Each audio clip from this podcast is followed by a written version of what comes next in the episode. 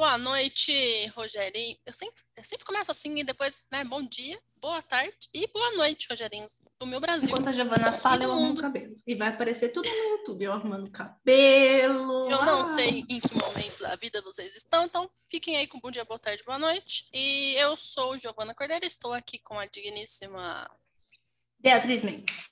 E hoje é o dia que ela vai me entrevistar. Eu estou muito ansiosa, porque eu, eu, a entrevistei, vai fazer duas semanas, e eu fiquei, bem, fiquei esperando por este dia. Eu não sei o que ela vai me perguntar, mas eu espero que tenhamos. Algumas pessoas mandaram perguntas lá no Instagram. No final, a gente. No final, eu mandando na ordem que a Bia vai perguntar as coisas, né? A Bia vai fazer do jeito que ela quiser. E eu vou responder não tem hora para acabar. Eu espero poder fazer algumas reflexões que no Instagram não dá para fazer em 15 segundos, não é mesmo? Então tem coisas mais longas que a gente fala por aqui. E se a Bia deixar de perguntar alguma coisa que eu quero falar, no final eu falo. Eu sou rebelde. Mas hoje eu tô cansada do som da minha voz já, hein? Vamos lá. Nossa, você está cansada do som da sua voz. Giovana não fala está cansada do som da voz. Ah, hoje é que eu falei demais. Mas Giovana, ela não fala, Giovana, ela olha.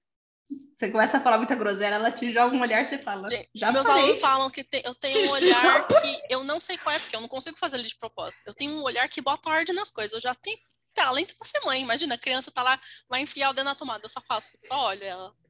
Já aprendeu que não é pra botar o dedo na tomada. Eu nasci, já falei pro Léo. Ou então, pode ser que você tenha uma criança Beatriz que vai olhando para você e o dedo na tomada. E deixa ela aprender. Eu sou desse, eu sou desse nível. Ontem eu tava falando pro Léo, Léo, vamos ter cinco filhos. Aí ele, credo. Mas vamos aí, a gente, assim que a gente vai, a gente vai educar as crianças só olhando, assim, só é, filha da puta, só vai botar dentro mano. Hum. É assim, bom, vai lá, Bia, manda Nossa, ver. Nossa, certeza. Não, que... desculpa, é porque eu, gente, eu conheço o Giovanna e conheço o Leonardo. Então, na minha cabeça, tipo, a criança querendo botar o dedo na tomada, a Giovanna olhando a criança falando, pai, ó a mãe olhando pra mim, pai. E o Leonardo com dó na criança. e o Leonardo, tipo, Ai, Giovana, é criança. Assim Ai, mesmo, eu já, já faz isso com o cachorro. Eu já te contei desse dia, né? Que eu tava. Eu que eu tava muito enchendo o saco. Falei, lembra, você lembra que é meu cachorro, né? Pra quem não sabe. É, tava muito enchendo o saco. Falei, lembra que você já não entendeu, que eu expliquei mil vezes. Ele, Giovana, ele é cachorro, ele não entendeu. Ele não entendeu. Aí eu, ai, me deixa. Ai, essa é a minha vida, essa é a minha história. Essa é minha vida, essa é a minha história é ótima. Ok, gente, primeira pergunta que tem para nossa querida Stefana, Stefânia, é que assim, a gente sabe, por quem acompanha aqui conosco, o nosso querido podcast, etc., que Giovana é uma pessoa que gosta muito de linguística. Nem sempre foi assim, mas ela gosta muito de linguística, gosta muito de sintaxe e tudo mais. Então, a primeira pergunta que eu tenho para a Giovana é: de onde surgiu esse por linguística e sintaxe? Como foi esse processo? Posso, posso, posso dizer, posso dizer. Eu posso responder com a maior quantidade de detalhe, né? Para isso que existe o podcast, certo? Então tá bom. Deixa eu fechar é, aqui por meu favor, navegador. queremos detalhes, porque são eles que interessam. Sim. Então vamos lá, gente. É, eu, para começar, letras não era minha primeira opção, nem a segunda mas meu caminho vocês vão perceber que ele é um pouco diferente da Bia, porque eu não fiz, eu só fiz um vestibular. É, tudo que eu escolho, eu demoro para escolher, mas depois que eu escolho, eu só faço aquilo que eu pensei. Inclusive, às vezes é até chato. Porque eu boto na minha cabeça que eu vou fazer X coisa, Bia, talvez para estratégia da empresa não seja melhor. Eu fico, eu botei na minha cabeça que eu vou fazer desse jeito. E aí não tem E aí lá vem Beatriz. Giovana, veja bem. Aquela... Não, aí tem que vir a Beatriz Ciro Gomes. Giovana, repare bem. Repare bem, Giovana. Eu nem gosto Ciro Gomes. estratégia da empresa.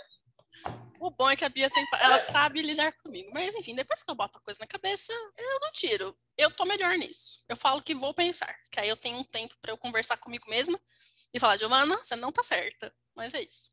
Então, no ensino médio, eu tinha muito a ideia de que eu ia fazer medicina. Minha ideia era fazer medicina para fazer parte dos Médicos Sem Fronteiras. Este era o meu plano de vida. E, em paralelo, eu sempre tive muito contato com pessoas da área de design. Meu pai fez técnico na época, desenho de sei lá o quê. E eu sempre convivi bastante com os amigos dele, gente que trabalha em revista, trabalha, enfim, que trabalham nas mais diversas áreas do design, desde o cara que faz sei lá, arte final para HQ da Marvel, até o cara que é editor de revista, ou que desenha stand para sei lá o que do automóvel. Isso aqui são todos 300 reais, viu, gente? Eu não sei inventar. Então eu achei que design era um negócio legal. Eu fui fazer curso de design, eu me formei, eu sou designer. Se eu quisesse exercer, eu poderia. A questão é que não é para mim. Você, isso é uma coisa da gente, a gente tem que ver quais são nossas tendências naturais. É, se a gente ficar batendo a cabeça numa área que não é a nossa, a gente só vai ficar, né? É uma coisa, a gente tem que ir ver o que a gente faz bem. Ah, eu só quero trabalhar com o que eu amo. Gente, eu amo design mas eu não tenho tendência a trabalhar com design, então seria um grande inferno na minha vida. É, aí eu parei, eu trabalho, cheguei a trabalhar, a gente tinha, começou o meu grupinho da, do, do curso, a gente fundou uma agência, eu tinha escolhido, eu estudei a parte física de cores, eu esqueci o nome, você estuda a comprimento de onda, você estuda, você estuda velocidade, é, eu não lembro agora o nome mesmo, mas eu estudei física, porque eu achei que eu ia trabalhar com cores, sem muito de cores, mas acabei escolhendo arte final. E eu estava me especializando em arte final porque e aí eu já começo a ter minha tendência. Eu sou muito boa em ver o que está errado. E, e, e, nem sempre eu sei consertar, mas assim, às vezes tem um grande, você tem um grande padrão de dados e as pessoas não sabem fazer com aqueles dados, a minha cabeça sabe. Então ali na arte final eu já tinha uma sementinha do que é que minha cabeça sabia fazer. Aí, beleza. E aí eu queria começar a trabalhar, porque eu acho que eu, com 16 anos, achei que eu já estava velha já. Porque, gente, eu acho que trabalhar, eu hoje acho que eu deveria ter começado a trabalhar com 14, mas enfim, né, não vou entrar nesse, nesse assunto. Com 16 eu já estava pensando, mano, não dá para chegar nos 17 sem trabalhar, que, que, que é isso? É, minha família também não tem dinheiro, então não tinha como não trabalhar. Então, eu fui trabalhar no primeiro emprego que eu achei, que foi de professor de inglês. Me chamaram para trabalhar na escola de inglês na semana que eu estava indo entregar currículo no shopping. Era essa a minha ideia, vou entregar currículo no shopping e vou trabalhar na primeira loja que me contratar. E acabou que me chamaram primeiro na, no curso de inglês. Então, eu sempre tive facilidade com inglês, fui indo, e com 16 anos, né, então no segundo ano do ensino médio, eu já comecei a trabalhar com inglês. E eu tenho essa coisa meio obcecada de que seja lá o que eu escolhi para fazer, eu quero fazer do melhor jeito possível. E esse sempre foi o motivo como eu fui melhorando na, na, na profissão, né? Nos primeiros dois anos, gente, quem foi meu aluno nos primeiros dois anos deve ter tido uma sala muito ruim. Porque, nossa senhora, né? Eu ainda estava aprendendo. Mas dos 18 eu já comecei a melhorar, com 20 eu já estava me sentindo bem bem boa, assim. E então abandonei, eu, eu, eu já estava naquele caminho de começar a dar aula de inglês, eu vi que eu, eu gostava, não só gostava, mas eu fazia bem. Eu gosto do que eu faço bem. Eu não sei, se lá, Giovana, é, é a profissão dos seus sonhos? Não sei. Você seria, não sei, gente. É o que eu fiz, eu comecei a fazer bem e eu não questiono eu não questiono. Hoje eu tenho um, um, retorno financeiro que eu sei. Hoje em dia eu tenho retorno financeiro que a Giovana sempre quis ter. E agora eu já quero. Já tenho outros planos, já, já atualizei a meta, já dobrei a meta. É, e é isso. Ah, você seria uma boa médica? Provavelmente, gente. Qualquer área que eu tivesse entrado. Quando a talvez, gente dobrar a meta, a gente vai triplicar a meta. A gente continua dobrando, a gente só dobra aqui, a gente nunca vai. É como diz o professor Clóvis de Barros, para trás nem para dar impulso, meu filho. Então, é isso. Então, eu seria uma boa médica, eu seria uma. Provavelmente, provavelmente eu acharia nichos dentro das áreas que eu me daria bem. Mas onde eu fui parar foi no inglês. Inclusive, gente, eu não fiz, eu não sou formada, minha graduação não é inglês, eu tô tendo ensino formal agora, porque eu sempre fiz, eu fiz a graduação em português e educação, né? Então, minha ideia era com usar os 18 anos, os 18 anos, usar os 17 anos que eu já estava trabalhando para guardar dinheiro. Com 18, eu ia fazer um ano de intercâmbio e quando eu voltasse, eu ia estudar mais um ano para entrar na faculdade. Mas, né, é, é porque eu sou a pessoa que faz planos, mas o meu, meu universo olha para o seu plano e fala: eu tenho um plano diferente para você. Eu fiz o Enem porque sim. E porque era de graça para quem estava no, no, terceiro, eu fiz ETEC, né? Então, para quem estava no terceiro ano da ETEC, o Enem era de graça. Fui e fiz. Passei nas duas federais. em letras, porque como eu já estava trabalhando com inglês, falei, ah, vou prestar para letras, né? Porque sim. É... E aí eu passei. E aí ficou na minha cabeça. E se eu nunca mais passar numa universidade pública? Impossível, né? Mas enfim, quem me conhece sabe que minha cabeça é assim. Aí eu abandonei o plano do intercâmbio longo e fui fazer, entrei, eu, eu podia ir para a Unifesp ou para o Instituto Federal. O Instituto Federal era mais perto da minha casa, então a preguiça venceu. Eu fiz graduação no Instituto Federal. Gente, isso tem a ver com a história, do porquê que foi para linguística e não para literatura. É... E aí, beleza, a Unifesp ficou aí na mente, nunca fiquei sabendo da Unifesp, até conheci a Bia, que a Bia fez a Unifesp, me contou como era lá. E hoje eu faço mestrado na Unifesp, nossa senhora. Se algum professor do, do IFI escolher, é, assistir isso, desculpe, mas a Unifesp, gente, é muito melhor. o curso de letras é muito melhor na Unifesp. Até porque, verdade seja dita, eu entrei na primeira turma de letras do IFE. Então, gente, se você for primeira turma de qualquer curso, pode ser. E os professores realmente tinham muitos professores bons. Tinha uns que não mas tinha muitos professores bons. Mas não tem o jeito. O IFE, curso... para quem não sabe, é mais conhecido na minha cabeça como IFSP. E que vocês podem conhecer por, por Cefet, porque era a. É era, verdade, era O pessoal conhece, da região conhece por Cefet. Porque só tinha o ensino médio lá. Lá é ensino médio e ensino superior. Tem engenharia, hoje em dia tem, tem história, tem geografia, tem arquitetura. História acho que não tem, mas tem arquitetura, enfim, o curso de arquitetura ele é bem conceituado, enfim. E eu fui da primeira turma. Os melhores professores da primeira turma, eles eram de literatura. Na minha graduação inteira, eu tive um ensino muito fraco de linguística, mesmo. Tem coisa, gente, que eu sei o que é, literalmente. Você fala, Giovana, tem uma área da linguística que é pragmática. Você sabe de pragmática? Eu sei falar 10 minutos sobre o assunto. De tão ruim que foi. Eu não sei aprofundar muito, eu não sabia aprofundar muitos assuntos da linguística, porque tinha coisas tipo fonética e fonologia. Eu sabia a diferença de fonética e fonologia. Ah, o que, que é uma vogal africada? Não faço a menor. Hoje até ainda não fiz. Eu não tenho muito interesse por essa área. Um dia eu quero me aprofundar, mas essa área mais profunda de fonética e fonologia, eu estudo o que eu preciso para dar aula. Eu não fui tão profundo quando eu fui na sintaxe. Então, por ter tido muito mais conteúdo de literatura, eu achava que era isso. No primeiro ano ou no segundo ano de faculdade, a gente fez um ano de clube de estudos sobre distopia, que eu chamei a Bia para dar palestra, e foi um dia que tudo deu errado, foi muito engraçado aquele dia. É... Depois eu tive um, meu, um professor de literatura portuguesa que eu gostava muito, ele começou com um, literatura de autoria feminina em língua portuguesa, e eu achei, na época, eu era uma jovem que gostava das questões militantes, então eu achei interessante.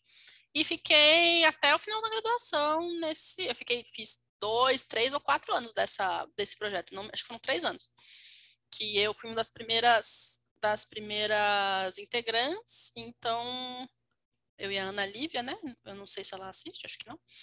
E, e a gente tocava, a gente era tipo co-orientador, assim, de tanto que a gente sabia.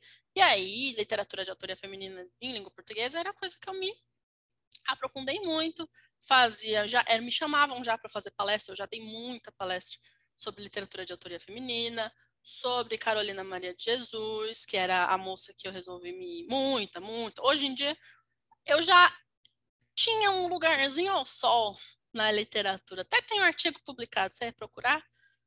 Tem o meu artigo sobre por que Carolina Maria de Jesus deve sim fazer parte do cânone de, do modernismo brasileiro. Tem. E mas quando chegou no vamos ver do e agora eu vou fazer, eu sempre soube que eu queria fazer mestrado e doutorado. Mas me bateu uma crise que eu não conseguia nem pensar num projeto de mestrado, porque eu falei, puta, tá bom, vou fazer literatura comparada. Né? Ia comparar a literatura de autora, porque o meu orientador, ele era da USP, ele já tinha, gente, pós-graduação em universidade pública é um grande feudalismo, eu já falei isso. Se você não for amigo do senhor feudal, é muito difícil de você conseguir um lugarzinho naquele filtro. É muito. Eu sei porque eu fiz isso em linguística. Posso dizer o quão difícil é. Então ele falou: ah, eu faço. Ele fazia doutorado, já se formou, ele já é doutor, com uma moça de autoria de língua portuguesa. Ah, eu conheço o pessoal da comparada. Vou te apresentar o pessoal da comparada e tá no papo. É só você fazer o projeto, passar na prova, e a prova da USP realmente é bem mais fácil que da Unifesp. É, eu cheguei a ver as provas, mas eu não conseguia fazer nada. É tipo design, é uma coisa que se, eu, se você me desse o que tinha que fazer, eu fazia bem. Mas eu não consigo, não é uma coisa que eu consigo fazer. Não sei. Não. E eu fiquei fora do circuito acadêmico por dois anos. Porque eu simplesmente não conseguia fazer nada. Eu comprei, eu tenho. Um livro eu já dei pra mim, mas eu tenho outros livros aqui que eu peguei no edital de literatura comparada, eu comprei os livros, eu comecei a estudar. E é muito solto na minha cabeça. Eu não consigo produzir assunto, eu não consigo produzir sobre X assunto dentro de literatura. Não consigo. Eu gosto, para mim, literatura é hobby. Eu não consigo trabalhar com literatura, eu não consigo. E eu, eu lembro do dia que mudou uma chavinha na minha cabeça, porque eu estava tendo aula com um aluno meu, é ex-aluno, né, que era de outra, outra empresa, eu não vou falar o nome, é claro, apesar de que é uma pessoa conhecida que já postou foto com a gente, eu poderia falar, mas não quero, não é que dá problema. Que é um arquiteto conhecido em São Paulo, enfim, a Bia já sabe de que eu tô falando. É, e a gente, as, conver as aulas eram muito conversas, assim, né? E eu, e eu cheguei a perguntar para ele, ah, como foi que você escolheu esse nicho dentro de arquitetura, né? Que ele trabalha com restauro e com coisa mais histórica, arqueologia. Tá? Ah, como foi que você escolheu? Falei, ah, na vida a gente tem que escolher. E foi uma aula sobre como escolher o caminho do meio. Ele falou: tem o que você gosta muito e tem o que você precisa. Se você conseguir conciliar os dois, ele falou: fazer essa área foi o que eu consegui é, criar meus filhos. Eu não queria ficar longe dos meus filhos, não queria ser um pai ausente e tal. Eu consegui criar meus filhos, ganhar dinheiro e eu gosto um pouco. Talvez não seja o maior amor da vida dele. Aí eu fiquei pensando nisso, falei: putz por que, que eu quero criar uma carreira nova em literatura se eu já trabalho, na época eu já trabalhava o quê? Há 4, 5 anos com aula de inglês. Para que, que eu quero comer? Porque minha ideia, a Bia lembra desse, disso, era fazer um mestrado, doutorado para ser professora de literatura brasileira em faculdades. Mas se eu já trabalhava cinco anos na área de linguística, porque, gente, da aula de inglês você trabalha na área de linguística, né? Vamos lá. Pra que que eu ia jogar isso fora? Eu pensei, Giovana, que burrice, minha filha. Você já tem. Eu era. Eu lembro que até eu fazer cagada, né? Eu saí do plantão, a aula, a empre... oh, cacete. A escola que eu trabalhava já faliu. Mas não é por isso que eu vou ficar falando o nome. E eles tinham um plantão de dúvidas. Teve uma época que eu praticamente pedi para sair do plantão de dúvidas, que eu não aguentava mais. Mas eu fiquei muito tempo lá, por quê? qualquer dúvida que vinham me perguntar, ou mesmo que fosse um livro que eu não conhecesse, um livro didático que trocou, eu sempre tive muita facilidade de olhar para a gramática que a pessoa estava me perguntando, achar a lógica por trás da gramática para explicar para a pessoa. E nisso eu fui ficando no plantão de dúvidas, porque era o que o pessoal mais confiava para ficar lá, até que eu cansei. Comecei a perder a paciência com os alunos no plantão de dúvidas. Ah, e, mas, né, enfim, né, enfim precisei sair mesmo, não estava mais conseguindo trabalhar direito lá. Aí eu falei, ah, legal, linguística. Aí veio, o que fazer dentro de linguística? Mas você tendo um, uma tendência para aquela área, é um pouco melhor, né? Porque eu já tinha essa facilidade, eu já trabalhava com inglês. Eu sempre fui boa de português. Sempre fui boa, melhor assim do que a média de escrever, né? Eu tirei na redação do Enem, eu fiz 980, enfim é, sem ter estudado, porque eu não ia, lembrei que eu não ia prestar prova, então eu não estudei para a prova. Eu passei nas coisas porque assim, porque realmente eu fiz um bom ensino médio também. É, que foi bom em várias matérias, menos em matemática. matemática no terceiro ano foi muito ruim, mas geografia não tive praticamente. Mas no resto, português e tal, era muito bom mesmo. E eu pensei, ok, então eu já dou aula, dou aula para adulto, inglês, vamos ver como que eu vou ligar as coisas. E eu continuei frequentando o Instituto Federal, porque, gente, universidade pública é, tá no nome, ela é pública. Você pode frequentar. Se vai ter um curso, você pode assistir. Se vai ter uma palestra, você pode assistir até aula, se você conversar com o professor, tipo, ah, posso fazer sua aula de ouvinte? Eu não sou aluno daqui, mas eu queria fazer. Se o professor deixar, você pode, você pode ser, você pode assistir a aula da universidade pública. Agora, no computador está um pouco mais difícil, mas nas aulas presenciais isso é um pouco mais fácil. E aí, quando ia ter semana da letras, eu ia assistir várias palestras dentro da área de linguística para ver se eu me achava. E, e foi aí que eu achei um, uma palestra de neurolinguística que é muito louco. Foi, foi muito louco esse dia. É como, é que assim, eu realmente sou míope e uso óculos, mas vamos fazer uma metáfora. É como se eu tivesse miopia linguística e aquela palestra foi meu óculos. Eu falei, finalmente eu encontrei alguma coisa que faz sentido, porque não é que era uma coisa nova, era algo que validava o que eu já pensava sobre como dar, como trabalhar com linguagem. Que eu falei, putz, é isso, isso daqui faz sentido para mim. Como eu falei, eu tive um ensino muito pobre em linguística na, na, na graduação, salvo sintaxe, né? Sintaxe realmente foi bom, mas mesmo assim não teve nada muito diferente porque a turma era muito ruim. Então a gente só teve gramática normativa. Esse é um, foi um problema também que eu tive.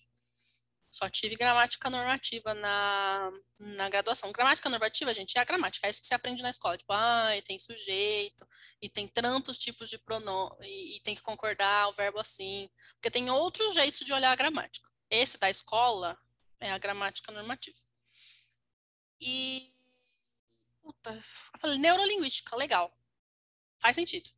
Baixei um monte de livro, eu li o, o classicão da área, o Handbook of Neurolinguistics, eu li, sei bastante coisa por isso, mas neuro ainda tem muito mais a ver com testes, realmente fazer ressonância magnética e ver. Eu gosto de neuro como uma ferramenta. Tá bom, tem esse fenômeno, eu gosto de saber essas coisas do cérebro, ela é uma ferramenta. Gosto de ver os dados, de de ressonância magnética, de vários tipos. Tem o Instituto do Cérebro aqui no Brasil, que é muito bom. Gosto de ver o que eles produzem, mas como uma ferramenta, como algo que eu posso usar. Beleza. Aí é, foi, passa, passou um tempo, foi o quê? Uns seis meses depois disso? Foi ter um workshop de gramática gerativa. E aí era o mesmo cara que tinha chamado o professor que foi apresentar de neuro, ele me mandou mensagem, falou, ah, você está pensando em tal coisa? Vem também assistir o workshop de gerativa, vai que te dá uma ideia. Ah, não faço a menor ideia do que é gerativismo, porque não tive na graduação. O professor de linguística não gostava de Chomsky, então ele só deu Saussure. E a gente sabe, gente, para quem não sabe, a linguística tem, tipo, dois pais, digamos assim, que é o Saussure e o Chomsky. Se você faz letras e o seu professor não te apresenta Chomsky, ele cortou os últimos 60 anos, 70 anos da, da linguística para você. Porque o Chomsky é tido como o pai da linguística moderna, porque o que ele fez é impressionante. É os estudos dele que permite hoje a gente ter machine learning, ter inteligência artificial que te entende. Sem Chomsky não tinha Alexa. Vamos lá. Então, não teve. Eu lembro que teve uma aula e ele nem falou. Ele botou uma aluna para apresentar. E eu lembro que aquilo fez muito sentido. Falei, ah, isso aqui fez muito sentido. Mas nunca mais vi. Então, nunca mais pensei, não fui atrás. Eu achava que eu não gostava de linguística, mas só não tinha tido aula. E aí, o workshop de gramática gerativa foram três dias. E aí, eu fiquei. É isso aqui. Isso aqui. Porque fui em cadê meus. Eu fiz cinco anos de graduação, gente. Eu queria chorar. Eu fiz cinco anos de graduação. Eu falei, em três dias resolveu a minha vida. E aí, quando eu vi um workshop no Instituto Federal, na Semana de Letras, cedo, cedo, é, da gramática gerativa, eu falei, é isso aqui. Aí, eu fui atrás de onde tinha, porque gerativismo é muito importante, mas por N motivos é persona não grata no Brasil, né? Então, o pessoal do Brasil não gosta, realmente é muito difícil de achar. Aí eu fiquei muito tempo procurando onde tinha linguagem de cognição, onde eu podia falar de ativismo, onde que eu podia ir atrás. E eu sofro para dentro, né? Eu, eu, não compartilho muito com as pessoas. O dia que eu compartilhei com a Bia, ela falou: Ah, na Unifesp tem um centro de ativismo.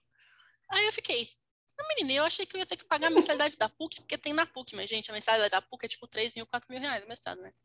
Eu lembro desse dia que a Giovana tava mó devagarzinho, assim, me contando as coisas. Eu falei, menina, isso aí tem lá na Meu professor, inclusive. Meu professor, inclusive, um professor que eu gosto muito, inclusive, é o cara que faz essas coisas lá. Você não quer que ele eu falou, mande ele é o deus da gerativa no Brasil. Eu falei, menina, Sim. esse cara. É deus do bilinguismo. Eu falei, é o deus do bilinguismo no Brasil. Eu falei, menina. É.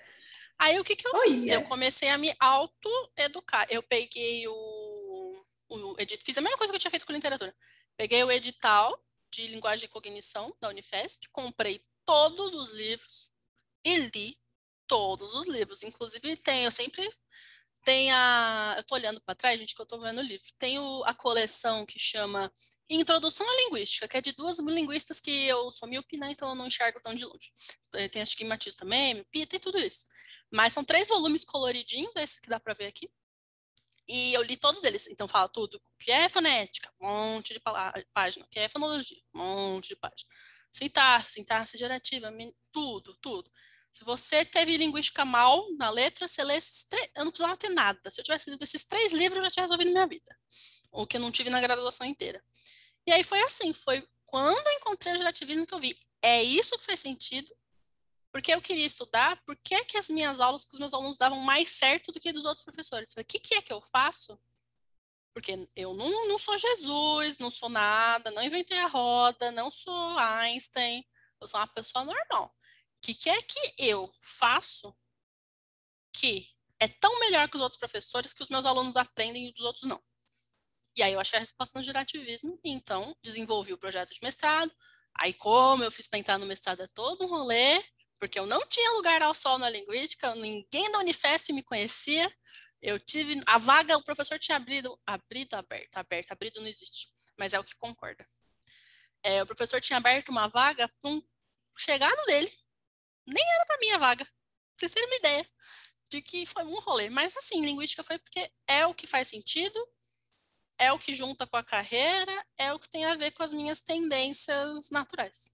Malandrão. A menina entrou e conseguiu lugar na unha, entendeu? E foi na unha É real. isso. Quem, quem acompanhou sabe.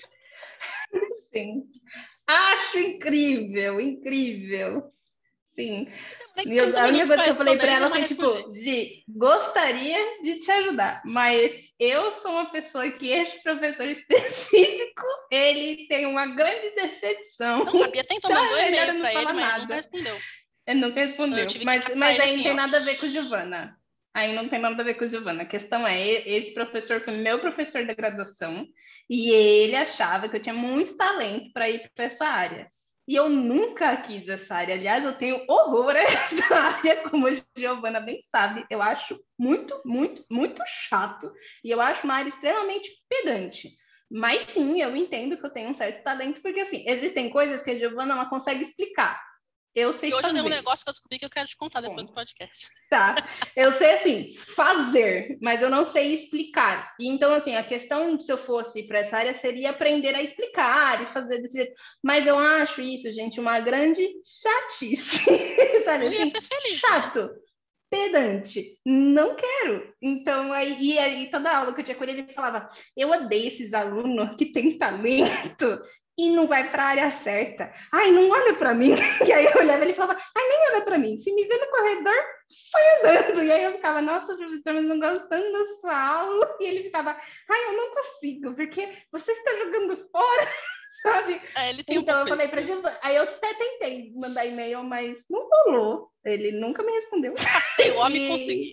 É isso que aconteceu. É, e aí Giovana conseguiu na unha mesmo, e eu falei para ela, nunca fale que você é minha sócia. Aquela Nunca assim, nunca fale. Mas agora a gente tá falando, se algum dia ele ver e ouvir, ele vai falar, ah, você é sócia desta menina aí. Ah, mas, gente, realmente, a área da Giovana, para mim, Não, e eu sou pinto lixo minha área. Eu leio as coisas Nossa! Não, mas o interessante é que assim, a Giovana vem me contar as coisas, eu consigo entender o que a Giovana tá falando. Eu entendo é, absolutamente tudo que ela tá me falando, tudo que ela quer me mostrar. Às vezes a gente troca umas ideias, ela fala, mas você acha que pode ser desse jeito? Eu falo, eu não acho. Ela fala, eu estou certo. Eu falei, com certeza, você está certo, porque a área é sua. Eu, sabe? Me confundo com isso. Mas, é, mas eu, acho legal compartilhar, tá porque às vezes é coisa mas... que eu estudei, você não precisa estudar, mas eu posso te apresentar é. que te ajuda com os alunos Sim. também, né? E eu acho muito legal, assim, as trocas. Mas se eu fosse estudar. Primeiro, assim, que eu sou uma pessoa que estou descobrindo agora que mestrado e doutorado, para mim. Melhor não. Ah, melhor não. Deixa minha mãe ouvir isso aqui. Vou escutar uma semana e um mês. Mas isso por um único motivo. Eu tenho muitos interesses, gente. Mas, assim, muitos interesses variados. E finalmente, em um momento, estou num momento da minha vida em que eu posso ir atrás desses interesses sem ferrar minha vida financeira e sem ficar jobless, assim, tipo, sem trabalho, desempregada. Imagina, doutorado, Bia, doutorado, cinco anos. Você nunca ia fazer Cara, um interesse cinco anos. Nossa, não consigo, eu não ia conseguir. Então, assim, por exemplo, eu consigo agora estudar psicanálise, depois que eu terminar a psicanálise, eu posso estudar artes cênicas e depois eu posso ir, sei lá, sabe, assim.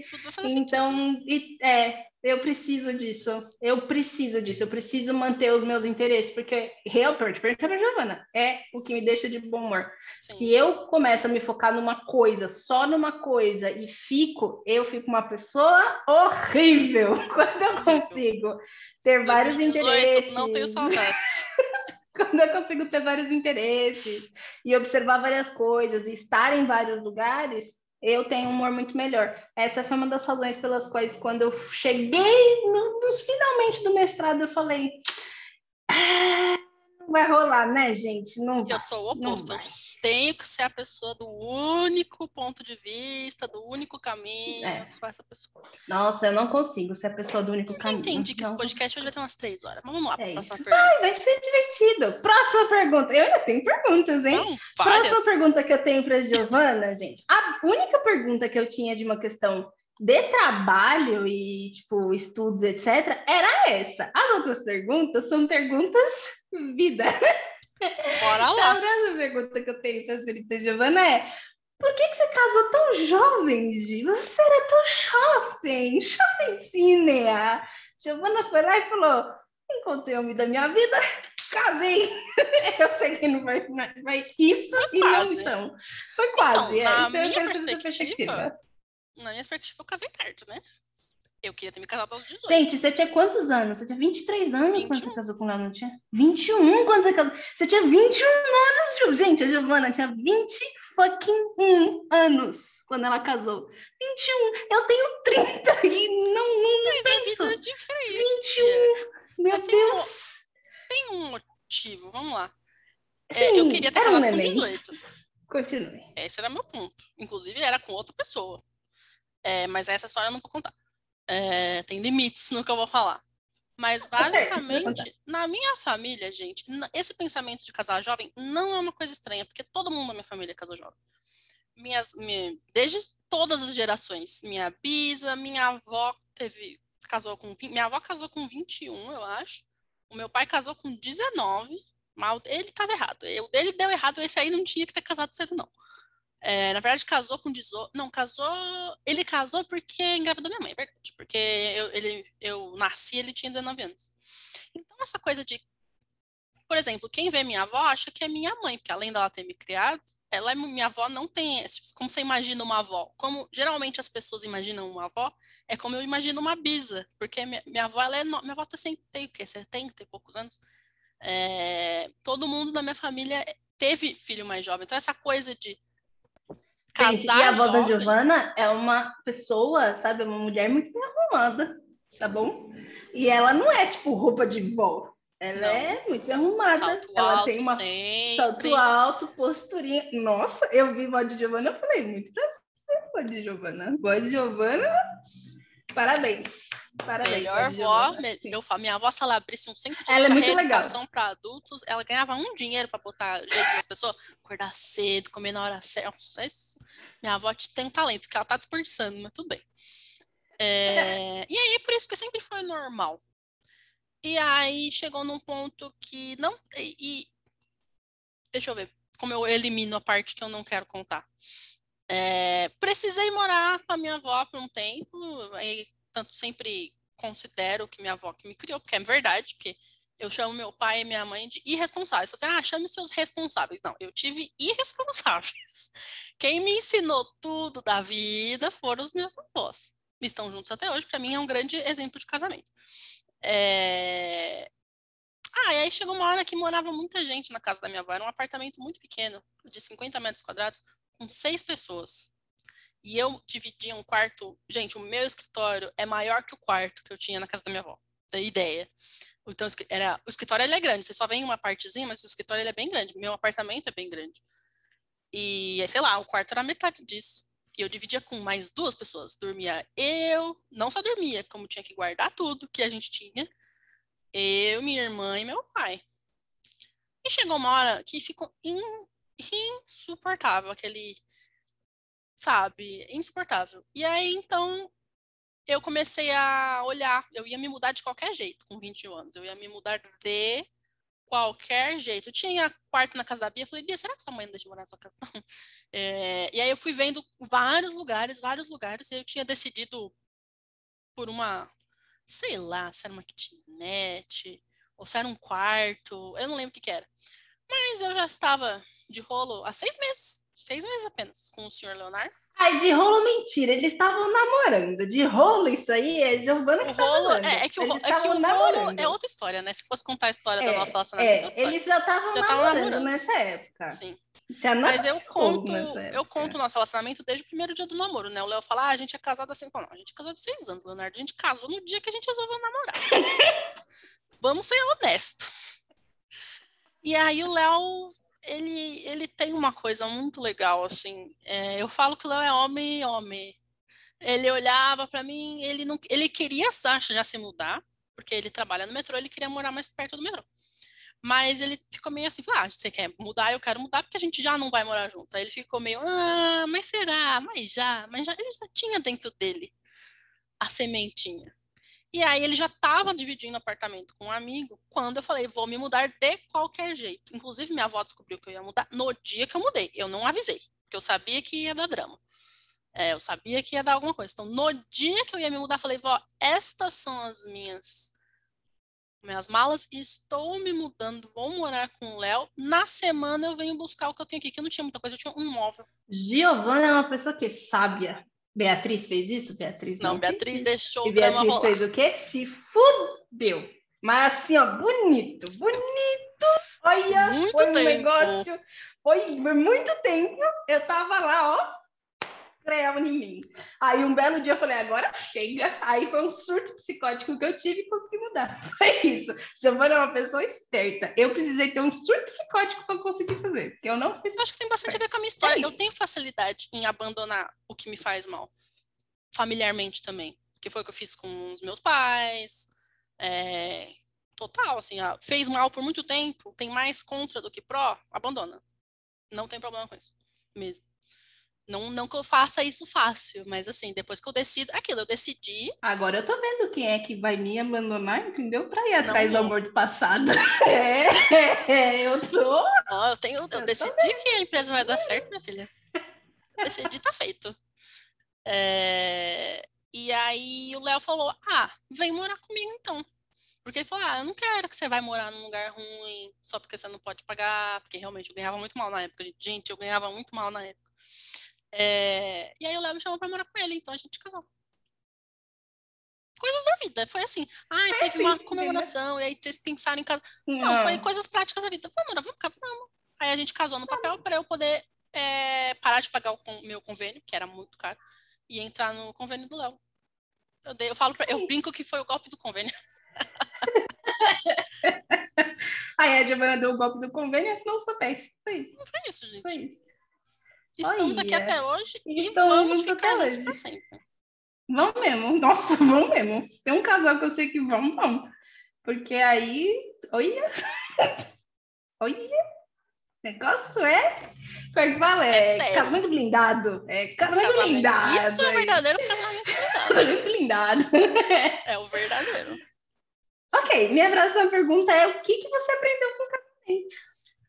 Vixe, a gente tem cinco horas. Fala o que você mais aprendeu, assim, o ponto que para você não, esse aqui foi, assim, importantíssimo. Esse foi. Bom, gente, vocês estão vendo o podcast? Isso que eu vou falar, vocês estão enquanto eu aprendo também, porque eu não terminei de aprender. Mas como, como eu resumo isso? Porque tem várias coisas que acontecem quando você resolve. Porque, gente, namorar é Ai, mas a gente se dá super bem no namoro. Namorar e casar são coisas diferentes, porque você vai passar todos os dias com aquela pessoa, da hora que você acorda até a hora que você vai dormir. Se a pessoa tem mania, você vai ter que. E todo mundo tem mania, viu? Não vai achando que você não tem. Você também tem. É, você tem todo, você vai ter que saber como que vai lidar com a outra pessoa. Você... ainda mais que nem a gente. A gente morava com a nossa família até resolver. Assim, a gente não é, a gente morava sozinho, e aí, não, a gente morava com a nossa família. O Léo tinha a mãe dele que trocava a roupa de cama dele todo dia. O Léo nunca tinha passado um pão no chão. Entendeu? E eu nunca tinha. E a minha família é muito espartana. Isso é mesmo, assim, o, o assim, o horário de comer é o horário de comer. Eu lembro até hoje, a gente só podia acordar no máximo até as 10, e às 10 minha avó já achava tarde, mas ela deixava, né? Ela deixava. Almoço era sempre meio-dia e meio, a janta era sempre oito e meia da noite, e dormir era o mais cedo possível. Mas você podia, eu podia, nem eu ficava estudando às vezes até três horas da manhã. Não tem você estudou até três horas da manhã, o horário de acordar é exatamente o mesmo. Dormir de tarde, coisa de gente preguiçosa. É, era muito assim, tipo, o horário de tomar banho, o horário de fazer tudo que tinha, o jeito. Gente, a casa da minha avó, se você, todo dia, todo dia, se você entrar lá, você pode comer no chão. É incrível, assim, a organização e, e, e, e tal. A casa funciona como um reloginho e sempre uma educação, um, um, não que eles sejam ruins nem nada, mas a gente é uma família meio seca, assim. É, a gente não se fala todo, que nem o Léo tem um grupo na família dele, eles se falam o dia inteiro. Jesus. Para mim, família a gente fala uma vez por semana, uma vez por mês, já tá bom, mas minha família é assim. Então eu aprendi mais como lidar com outras pessoas, talvez, porque eu tinha muito isso de que o jeito que a casa da minha avó funciona era o jeito certo e todos os outros jeitos eram jeitos errados. E aí você tem que aprender, então, como que é, como que funciona o casamento? E como é que funciona um relacionamento entre um, um homem e uma mulher? Será que é do jeito que fala que ai, todos, todo mundo tem que dividir tudo, 50%, e o homem também tem que fazer a parte. Não tem papel de homem de mulher. Ai, gente, não cai nessa. Eu caí nessa tanto tempo. Só piorou minha vida. Tem papel de homem e de mulher, sim, tá bom? Tem. E funciona muito melhor. Depois que eu comecei a aplicar isso na minha vida, minha, meu casamento já era bom. Agora é incrível. Como, enfim, essa coisa disso, é, como lidar com. Acho que, é, acho que a maior parte é isso: é como lidar com alguém totalmente diferente de você. E lidar assim, gente, não. Porque eu e o Léo, a gente não briga. Se a gente brigou duas vezes na nossa vida, foi muita coisa. Então, é como lidar de jeito de gente adulta, não de gente que fica brigando todo dia e achando que, que casamento é brigar. Se tem casamento sem brigar, não é casamento. Não, eu acho que é isso, de lidar, de desfazer muitas coisas que eu achava, talvez, sobre papel de gênero, e aprender a lidar com alguém completamente diferente de você, que vem de outra família, de outro jeito, e que não existe só um jeito certo. Isso ainda tem problemas para entender, mas existe mais de um jeito certo. Apesar de eu achar que o meu jeito é sempre o mais certo, mas enfim. Giovana acha. Acho e tô certo naquelas, né? Eu assim embaixo. É, ok, ainda nesse, nesse parte. A gente, acho que as pessoas que escutam a gente, ou que vêem a gente no Instagram, etc e tal, sabem que o nosso trabalho é puxado. E a gente trabalha muito. Como é que você concilia o trabalho puxado com o casamento? Eu errei por muito tempo. Minha sorte, peraí que eu vou tossir. A minha sorte é que o Leonardo, ele, ele sempre foi muito adaptável. Porque se o Leonardo fosse a Giovana, por exemplo, não teria dado certo. Não teria dado certo. Mas pelo Léo ser o Léo, ele sempre foi se adaptando às situações. Mas eu errei nisso por muito tempo. Eu sempre, nunca separei tempo para ficar com o Léo. Eu ficava com ele se desse. Tipo, vou trabalhar, vou fazer. Porque, gente, eu acho uma jornada de oito horas é, uma, é muito curto. Eu acho que a Bia concorda. O que, que você faz em oito horas? Se você, Sim. ainda mais se você tem a sua empresa. Eu sempre Nossa, tive... da sua empresa, oito horas é nada. É nada. 8 horas sobra 16 horas no dia. Gente, 16 horas livre é férias para mim. 16 horas livre por dia é férias. Que nem eu estudo na série, pessoal, nossa, você estuda 5 horas na série? Gente, eu estudo 5 horas, sobra 19. 19 horas livres é férias. E Sim. eu sempre ficava com ele só se desse. Então, foi muito normal. Inclusive, eu fiquei, a gente foi é, morar junto, eu estava no último ano da faculdade. Então, teve um período que eu trabalhei bem pouco, enfim, teve umas coisas que aconteceram, depois a Bia perguntava até, fala, não tem problema de falar dessa parte. Mas para mim sempre foi normal ter jornada de 16 horas. Entre 12 e 16, nunca menos do que 12, até hoje. Mas recentemente eu perei e falei, não, não tá certo, não, não, algo de errado não está correto. Ainda mais porque eu descobri que talvez a linguagem. que o Léo não quis ainda ler os cinco linguagens do amor, porque ele acha besta. Mas aparentemente a linguagem do amor do Léo é tempo de qualidade, tá? Pensei, bom, exatamente o que eu não faço. Né? O Léo ele aceitava ficar comigo. Deu certo que o Léo aceitava que ficar comigo só quando eu estava disponível. Inclusive o Léo tá de folga hoje. Eu tô trabalhando desde as 10 horas da manhã e ele vai ficar Sim. comigo na hora, mas assim, sábado ele sabe que não tem conversa. Mas o que eu fiz foi reduzir a minha jornada de trabalho para no máximo 14 horas, para que eu tivesse todos os dias duas horas livres. Ah, mas duas horas você está perdendo tempo. Mas são as Joyces, né? São as Joyces que a gente faz na vida, as escolhas, famosas Joyces. E, e aí são duas horas para ficar junto, cada um no seu canto no sofá, duas horas para ver série, duas horas para jantar, duas horas para sair. E a gente tem sempre os momentos fixos, né? Que a gente gosta muito da Marvel. E a gente acompanha as coisas da Marvel. Quando sai coisa da Marvel, a gente sempre vê que nem de quarta tem série. E uma vez, agora, no final do ano, vai ser uma vez por mês. E uma vez por mês a gente vai no cinema assistir. Então tem coisas fixas que a gente faz junto, tipo, tem séries, mas antes a gente se obrigava pelo menos às séries. Tem séries que a gente via junto. E série que vê junto, gente, eu não vejo separado. Eu só vejo junto. Então a gente escolhia algumas séries que a gente acompanhava junto e era o tempo que a gente ficava junto. Mas hoje eu de propósito separo. Agora que mudou os horários no Léo, a gente não tá vendo isso, mas eu separo duas horas por dia. Ah, duas horas pra fazer muita coisa. Pois é, mas a prioridade da minha vida não é o dinheiro, por exemplo, é família. Meu valor principal é família. Então é isso que eu faço. De propósito, separar duas horas por dia. Olha só. É uma pessoa organizada. Beatriz é um caos. Giovana é uma pessoa organizada. Eu sou é caos mesmo, ordem aqui. Gente, Giovana é ordem, eu sou caos. Eu brinco que a Bia é espartana, mas ela é com os alunos. Eu sou comigo. E com quem mora comigo que tem que me aguentar, né? Bia e Léo são Jesus. Eles vão morar, eles vão ter passagem direta pro céu, no colo de Jesus.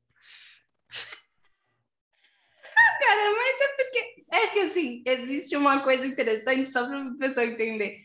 Tem muita coisa que às vezes a Giovana fala, não, mas isso que eu fiz é muito complicado. E eu tô tipo, não, não é, Gi, é vida, assim, né? Aconteceu e ok, vida que segue. Ela é minha sorte que você e o Léo Como que você e o Leonardo conseguem se adaptar a isso? Eu fico, mas gente, é simples.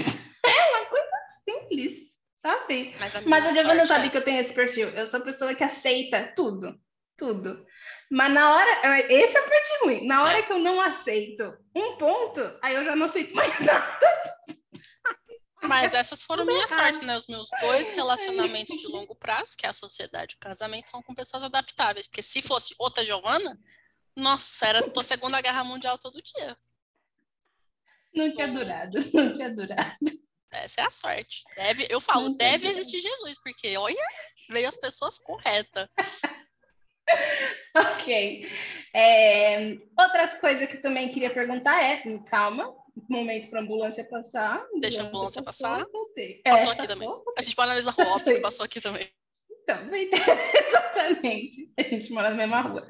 Como foi, então, adotar o Telêmaco? Conta para nós essa história foi muito doido, bonitinha do Telêmaco. Engraçado. Então, o Léo sempre teve gato. E aí, quando se mudou, o gato ficou com a família, né? Não, não tinha nada. E aí eu tava, eu tava um tempo com vontade de ter um bichinho. Eu não lembro exatamente porquê, mas eu também sempre tive, né? Na casa dos meus avós que não podia. porque eles não gostavam. Então, todo o tempo que eu morei com os meus avós, eu não tive nenhum bicho. É, e aí eu estava sentindo falta, né? Falei, ah, eu tinha vontade de adotar um gato, porque o Léo gostava de gato. E eu fiquei, eu tinha até escolhido um gato que estava disponível pela prefeitura. É, tinha escolhido já, eu lembro. Era um frajolinha, chamava Iago, alguma coisa assim. Que tem na, na prefeitura, tem até o nomezinho. É, mas eu tô em vários grupos de bichinho do Facebook. Tinha um que era meu preferido, que, desculpa aí o algoritmo do YouTube, mas o nome do, do, do grupo era Arrombadinhos Fofos do Caralho. Inclusive, por causa do nome, o grupo caiu, enfim. E volta, e volta várias vezes. E lá sempre tinha post, olha, eu achei esse cachorrinho, eu achei esse gatinho, quem vai adotar e tal. Além dos posts engraçadinhos de bichinho, também tinha os de adoção, né? E aí eu via vários e mostrava, falava, ah, esse é bonitinho, esse é bonitinho, esse é bonitinho, não sei o quê. E aí teve um dia, era um sábado de manhã, não, era a época que a gente não trabalhava de sábado mais, porque a gente estava hum. na empresa que não hum. trabalhava de sábado. Era um Entendi. sábado de manhã, e aí eu, eu e o Léo, a gente ainda estava deitado. Aí eu tava lá, né, aquele momento, acabei de acordar, estou rolando, já estou rolando o feed do Facebook. E aí tinha um cachorrinho que ninguém queria. Ele tava para adotar, tipo, muitos meses já. Ele tava há muitos meses, o nome dele era, era Hope. E era, estava na Moca, gente, pra você não ter ideia, a gente mora na Zona Norte. A Moca é a Zona Leste, tá? Então, assim, é longe. De onde a gente está falando, a Moca é longe. E não era a Moca perto do metrô, era a Moca longe do metrô. E aí, não sei, não sei o que aconteceu. Eu olhei pro cachorro e falei, putz, tem cara de telêmaco, porque eu sempre quis ter um cachorro para dar um nome telêmaco. Eu tive um cachorro com meu ex-namorado, que eu queria ter dado o nome de telêmaco. Mas ele deu, ele falou, ah, se for para dar nome tem que ser Ulisses, então, não sei o quê. E aí foi que ele deu o nome de Thor. Nome ridículo. Thor não é não, todos os cachorros é Thor agora. É tipo Amora, né? Todas as cachorrinhas é Amora, é o Zenzo e Valentina dos cachorros, né? Tudo é Thor, tudo é Amora. Eu sei que tem amigo meu que tem a cachorrinha Amora, nada contra, tá bom? Nada contra. E eu sempre quis, achava Telêmaco muito legal. Eu queria ter um cachorro para chamar de Telêmaco. Ou Ulisses, eu até, até tinha. Você mas tá... Telêmaco é mais. Não, sim, eu concordo, mas eu ficava meio, hum, Telêmaco, Ulisses. Aí quando veio a foto dele no feed, que o nome dele antes era Hope, quer dizer, o nome dele que os, adota os que estavam dando lar temporário dela, né? Antes a gente não sabe. Ele foi abandonado, ele já era velho, o Telêmaco já era velho quando a gente adotou. Ele foi abandonado velho já. E eu falei, nossa, tem cara de Telêmaco, Léo, vamos buscar? Aí o Léo falou, tá. Eu falei, assim, o que eu quero, se é pra me fazer feliz, ele faz.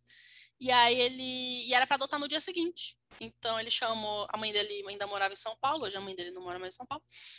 E a mãe dele veio com o carro, porque era longe. E a gente foi até a Moca e pegou o cachorrinho com cara de telêmaco. E aí, depois que eu cheguei em casa, Leonardo me disse que ele sempre teve medo de cachorro. Depois que eu cheguei em casa. E o cachorro veio bravo, né? Porque o telêmaco, ele, tinha, ele foi abandonado velho. Mas o telêmaco é um cachorro bravo, é que agora ele tá calmo. É que agora tá ele tá muito estável, velho. Ele era velho, agora ele tá e... muito velho. É. E fora que você também educou bastante o Telêmaco, porque eu lembro que no começo o Telêmaco era impossível. Não, era impossível de atacar muito. Assim. Agora dá, é, agora... Você passasse, sei lá, ele pegou um ossinho, você passava perto do osso dele, mas você perdia a mão. Quantas vezes o Telêmaco não abriu a mão do Léo, assim, de mordida, sabe? Ele me mordeu esse dia, mas não abriu nada, só ficou uns hematomas que tá doendo. Mas ele atacava muito, ele era muito bravo, ele, e ainda ele ficou, ele ficou attached, ele ficou ligado em mim. Então, às vezes o Léo vinha chegar perto e ele atacava o Léo. Nos primeiros meses foram muito difíceis. Até ele parar de atacar o Léo, porque o Léo só me falou depois que ele tinha medo de cachorro. E o cachorro ainda atacava ele. O primeiro mês foi show. Foi difícil. É, Mas eu lembro. Tá tudo certo. Aí a gente descobriu que o Telêmaco já foi adotado com câncer. Quando a gente adotou já tinha câncer. Aí o resto é história. O Telêmaco tá aí, é. não tem mais baço, não tem mais, tem um monte de cicatriz. É, ele veio um com um pedaço de pele. Ele, ele ficou tanto tempo na rua, eu acho que ele, metade do corpo dele não tinha, não Eu adotei o cachorro cagado, porque eu olhei e falei, meu, ninguém vai querer esse cachorro. Metade do corpo não tinha pelo. Ele tinha problema Mas de agora pele. Tem. Agora tem. Muito trabalho, muito. Giovanna criou esse cachorro lindamente. E ele tem um monte de queimadura. E aí ninguém Fica acha que o pessoal. Lustroso. O pessoal acha que olhava pro cachorro todo estragado, não tem pelo. Sim. Ataca. E aqui tem um monte de queimadura, É. quem que vai querer, O né? que, uma das coisas que eu, por exemplo, não gosto de barulho estridente, gente, barulho agudo. Esse é o meu problema com balão. O latido do telêmaco é muito agudo. É E assim, você vai na casa da Giovana, você chega, o telêmaco tá latindo, mas ele para depois de um tempo. É, é E aí 30 você- segundos. É 30 segundos É. do inferno, mas é 30 segundos. Mas é isso. Aí você senta no sofá. E aí ele é um cachorro que, assim, se você Crente. veio na minha casa, você vai fazer E aí ele vem pra cima de você e põe a cabeça embaixo da sua mão e assim, faça carinho e não pare. Depois de um tempo, até dá pra você parar, ele vai deitar num cantinho. O problema se faz quando você quer ir embora. Porque as pessoas só Aí podem você- entrar, ninguém pode ir embora. Como assim você entrou na casa e vai embora? E aí, na hora de ir embora, esse cachorro ele late. E assim, eu acho que a Giovana sempre achou que eu tinha medo do telêmaco, mas não é isso. É que o latido, o agudo É, hoje do eu sei latido, é ele me barulho. deixa. Ele me deixa. Aí na hora de entrar e sair, a Bia tampa os ouvidos assim. e tá tudo certo.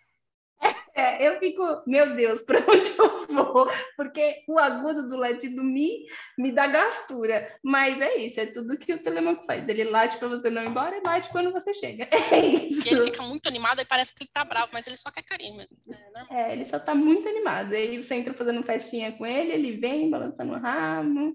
Mas pra sair não pode, viu? Não pode sair da casa, tá? É isso. Não É pode ir embora. Se chegou agora, vai ser escravo também. Entendeu? E acabou, sabe? É Você escravo vira de escravo de carinho real oficial. Você não pode, se você tira a mão, ele bate na sua mão pra você voltar. Ele é o oposto do Snape. O Snape é desses que, ah, entrou na minha casa, ele já faz aquela cara de. e aí você, você vai vai embora, embora? ele fica feliz. É, exatamente. O Snape, você entra em casa, ele já tá te olhando com cara de. E aí, você não vai embora, não? Você vem na minha casa pra quê? Então ele faz isso. Agora com a Giovana não mais, porque ele gosta até de morde meu com o Léo já. também.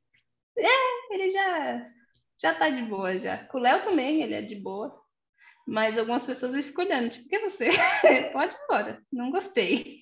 Não. E aí ele fica me olhando, é engraçado, assim, me olhando.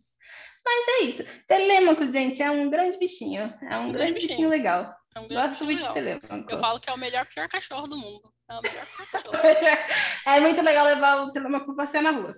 É muito divertido, é muito interessante sair com ele pra passear na rua. Errado, mas é interessante.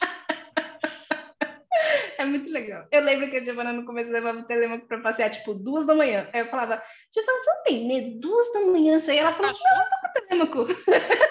Você não lembra o deixa pessoal, nada ele, ele tem essa cara de mal, né? Ele não faria nada. Ele, ele já até tenta. Se alguém tenta falar comigo na rua, ele tenta atacar. Então não tem problema, não. Se a pessoa vier, ele per- perde a mão, tá tudo certo. Tá tudo certo, tá tudo certo. Moça, vai perder a mão, sabia? É assim que funciona. Ok, eu adoro a historinha do telêmaco, gente. Eu adoro bichinhos. Eu sou uma pessoa muito empolgada com bichinhos. É, Ok. Próxima pergunta séria e vem três perguntas farofa. Tá. Como foi para você a decisão de ter empresa? É, menino. Casamento foi assim, ó. Vou casar. A empresa, eu nunca quis ter empresa. Nunca quis ter empresa, nunca. Eu Eu, trabalho melhor se eu, alguém me diz o que eu tenho para fazer. Eu sempre fui assim. E também da empresa dá muito trabalho, né, gente? É você que tem que ir atrás dos clientes, você que você trabalhar para alguém, o que você que tem que fazer já tá lá. Eu sou uma boa executora, eu pego e faço. É isso que tem para fazer? Vamos, vamos, vamos, vamos. Então, eu empresa sozinha nunca teria. Assim, hoje, meu Deus, a Beatriz morreu. Tudo bem, ok, já tem a empresa, eu continuo com ela. Mas antes, jamais. Mas também tem um porém. Eu também não consigo ficar onde tem coisa errada sendo feita, né?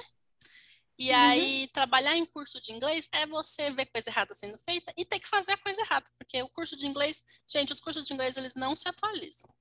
Eles ensinam as pessoas como ensinavam 50 anos atrás e A grande maioria faz a isso. grande maioria São melhores, E- mas a grande maioria faz isso. trabalha numa empresa, você tem que seguir a linha dela. Mas, gente, não aguento. Um curso, por exemplo, o primeiro que eu trabalhei, o curso durava cinco anos. Puta, meu, no quinto ano o aluno não falava nada ainda. A maioria. A maioria. Ou alguns ainda Uhum. tinham no máximo chegado no intermediário. Cinco anos para o aluno ficar. É óbvio que dá para fazer melhor. Meus alunos aprendiam, por que, que os outros não aprendiam? Só que você não pode mudar nada, né? Então, eu sempre fui. Eu gostava do que eu fazia, Mas eu Giovana, sempre... Só que você não podia mudar nada, Beatriz, observando ah, isso Beatriz é falando. É Beatriz não pode, ela vai fazendo mesmo assim, mas eu sou essa pessoa strict, então não tem muito o que fazer, né? Minha mente é assim. E aí, mas eu, eu sempre gostei do que eu fazia, mas eu nunca era feliz onde eu trabalhava. Esse, era, esse foi um grande ponto. E não fui feliz na primeira empresa, não fui feliz na segunda, porque foi o máximo. Eu, cheguei a mandar currículo para várias outras, mas eu ficava, puta, eu vou trabalhar nesse lugar que eu sei que é quadradinho. E eu ia falar mais alguma coisa disso. Eu cheguei, eu, gente, eu já tive surtos de tentar fazer outras coisas. Tipo, ah, vou estudar, vou, vou parar, vamos. Eu falei, não, se eu quisesse fazer medicina agora, será que dá? Ele, ah, a gente ia ter que fazer sei lá o quê, mas dá. Falei, não, não dá de novo. Ah, acho que eu vou continuar no mestrado doutorado, mas para ser professora mesmo, né? Professora universitária. Já, tem, já prestei concurso, já estudei muito para prestar para concurso e comecei a ir bem nos concursos, então em breve, eu, se eu tivesse continuado, em breve eu teria passado para algum desses que você ganha 20 mil reais o resto da vida. Uhum. E estudei para ser da parte financeira, estudei para ser Fiz administração financeira, fiz cursos, não a graduação, mas eu fiz cursos por fora de administração financeira. E aí eu ia tendo esses surtos de desvio. Para mim, surto de desvio é muito ruim. Porque não é da minha índole ficar. Eu sou um surto de desvio. Ah, para você faz sentido, né? Para mim, na minha vida, não fazia. Então, alguma coisa estava errada. E aí a gente lembra que a gente na cafeteriazinha lá da escola, a gente sentava e falava, ah, ia ser legal se a gente fizesse sei lá o quê, né? Falava, ah, essa ideia é legal, né? E aí até que chegou um momento que na segunda empresa que a gente também trabalhou junto, ficou muito ruim, mas assim, insuportável. Foi onde eu adquiri síndrome do, síndrome do pânico, não, eu tive ataques de pânico, que ainda ainda às vezes ele quer aparecer, mas Aparece, hoje tá muito melhor. Assim. Mas nunca, eu sempre tinha feito terapia, mas, por exemplo, psiquiatra para tomar remédio, foi trabalhando nessa empresa. E aí a Bia ficou. A Bia foi abrir a empresa, foi basicamente assim. A Bia resolveu o que ela queria falou: cansei disso aqui, esses, esses pessoas que não trabalham direito, vou abrir eu a minha empresa. Giovana, você é a minha sócia. Aí eu fiquei, ok. Aí o primeiro, sei lá, o primeiro ano. Eu cheguei junto com a Giovana, eu sentei a Giovana numa Starbucks, eu falei pra ela, Giovana, é o seguinte, a gente tá em novembro, em fevereiro eu vou sair disso aqui, eu vou abrir minha empresa e você é minha sócia, entendeu? Ela falou, tá bom. O primeiro ano foi difícil, acho que é tipo um casamento, foi, foi, primeiro, tipo, foi. primeiro ano de casamento, até tipo, eu sou dona da empresa, até eu começar a fazer as coisas, foi muito difícil eu começar a realmente ter a personalidade, as, as atitudes de quem não tem a personalidade. Acho que é entender o que, que é ter uma empresa. Assim. É, porque, tipo, não é o que eu queria, foi, eu só aceitei. Aí, de repente, depois que eu aceitei, eu fiquei. Tá bom. Sabe aquele meme do, do Wagner Moura de, de, do cara de narcos? esqueci que tem ele olhando pro nada, assim, com o braço pra trás. Era eu, tipo, aceitei. Ou, ou, ou o gif do John Travolta, né? Tipo. E agora? E aí foi um ano até eu pegar no tranco, aí veio a foi. pandemia, e aí também eu dei a revolucionada que o nosso empresa precisava, que eu falei, Bia, que aí eu fiz ao contrário, né? Ela falou, Bia, Giovana, empresa. É. Eu falei, Bia, marketing digital. Aí a Bia, não quero. Eu falei, quer sim. Vai fazer. Aí eu comecei muito devagar, tipo, ai, não quero. Até que chegou, acho que, sei lá, um mês que a gente estava em pandemia, a Giovana olhou para mim um belo sábado e falou: começa a mexer no Instagram. E aí eu falei, tá bom. Porque realmente, se a gente não tivesse, eu acho que a empresa teria falido. Teria, com certeza. O marketing digital que mudou tudo que a gente precisava. No... E assim, a gente nem. A gente nem. A Bia vai chegar primeiro nos mil seguidores. A gente agora tá começando a chegar perto dos mil seguidores. Mas. Hum. Foi isso. Mas eu também rodei muito teste, né, no meu Instagram. Tipo, no começo, até eu entender o que, que, dava isso. certo e tal. Eu, mas assim, tem gente que tem medo, né, de fazer essas coisas no próprio Sim. Instagram. O tanto de teste que eu rodei naquele Instagram não tá escrito. Não, mas isso Olha é uma característica nossa, ali. por isso que dá certo, porque a gente vai e faz. Que nem tem, ah, não vou aparecer no Instagram porque eu tenho vergonha. Você quer dinheiro ou não, filha da puta? tipo, gente, tem coisas na vida que não tem. Tipo, ah, eu quero passar, eu quero fazer mestrado, mas não quero estudar. Sim. Tem coisas que é, é, que nem a é água e óleo. Eu é. gosto da fala da Lara, da Lara que a gente segue, a Lara Nesteru, que ela fala, gente, tem coisas que são como sexo e celibato. Não, não existe um. Quero, quero, fazer, é. quero ter pós-graduação, mas não quero estudar. Quero ganhar dinheiro, não mas não quero me adaptar ao mercado. Não é. Simplesmente tem coisas que não funcionam. Mas Sim. assim, aí hoje, hoje eu tô. Hoje é o melhor emprego da minha vida. Eu acho que o melhor emprego é esse. Porque eu não preciso lidar com coisas erradas. Eu não preciso enganar uhum. aluno, que nem falava, ah, sim, com certeza, o nosso professor vai te deixar fluente em seis meses. Você nem conhece como a, a, neuro, a, a parte neuro do, do aluno funciona, como você sabe que ele consegue? Eu já tive uma aluna que se formou em quatro meses, mas foi uma aluna. Tem gente que precisa de dois anos. Como que você uhum. promete antes? Então, eu não eu posso ter o meu uma grande quem me conhece, assim, quem me vê no Instagram vê às vezes eu falando disso, que eu acho que não, eu não sei, eu não sei se não é assunto de Instagram, é assunto, não sei. Coisa, assim, é, código moral, código de ética é uma grande parte da minha vida. Então, eu posso ter o Sim. meu código de ética sem entrar em conflito com o da empresa. A empresa, ela é, eu não faço nada. eu acho que errado. esse é o ponto que consegue, que a gente tem em comum muito forte, porque assim, eu sou louca, mas a Giovana sabe, a questão de ética, valor, não, é moral, blá, blá, blá, é a mesma coisa que eu tenho com a Giovana, assim, tipo, a gente nunca discordou nesse ponto, mas assim, Nunca, tipo, se é errado, é errado, a gente não vai fazer. É errado, não vai fazer. Não vai fazer. Então, e era coisa é que a gente que tinha que flexibilizar nas outras empresas, porque tinha é. muita coisa Nossa, errada. Há muita muito. coisa errada. Eu passei uns anos aí fazendo coisa errada e eu me odiando por causa disso. E me odiando. E quando eu fui trabalhar disso, na parte financeira, vendo tudo falei, coisa chega. errada.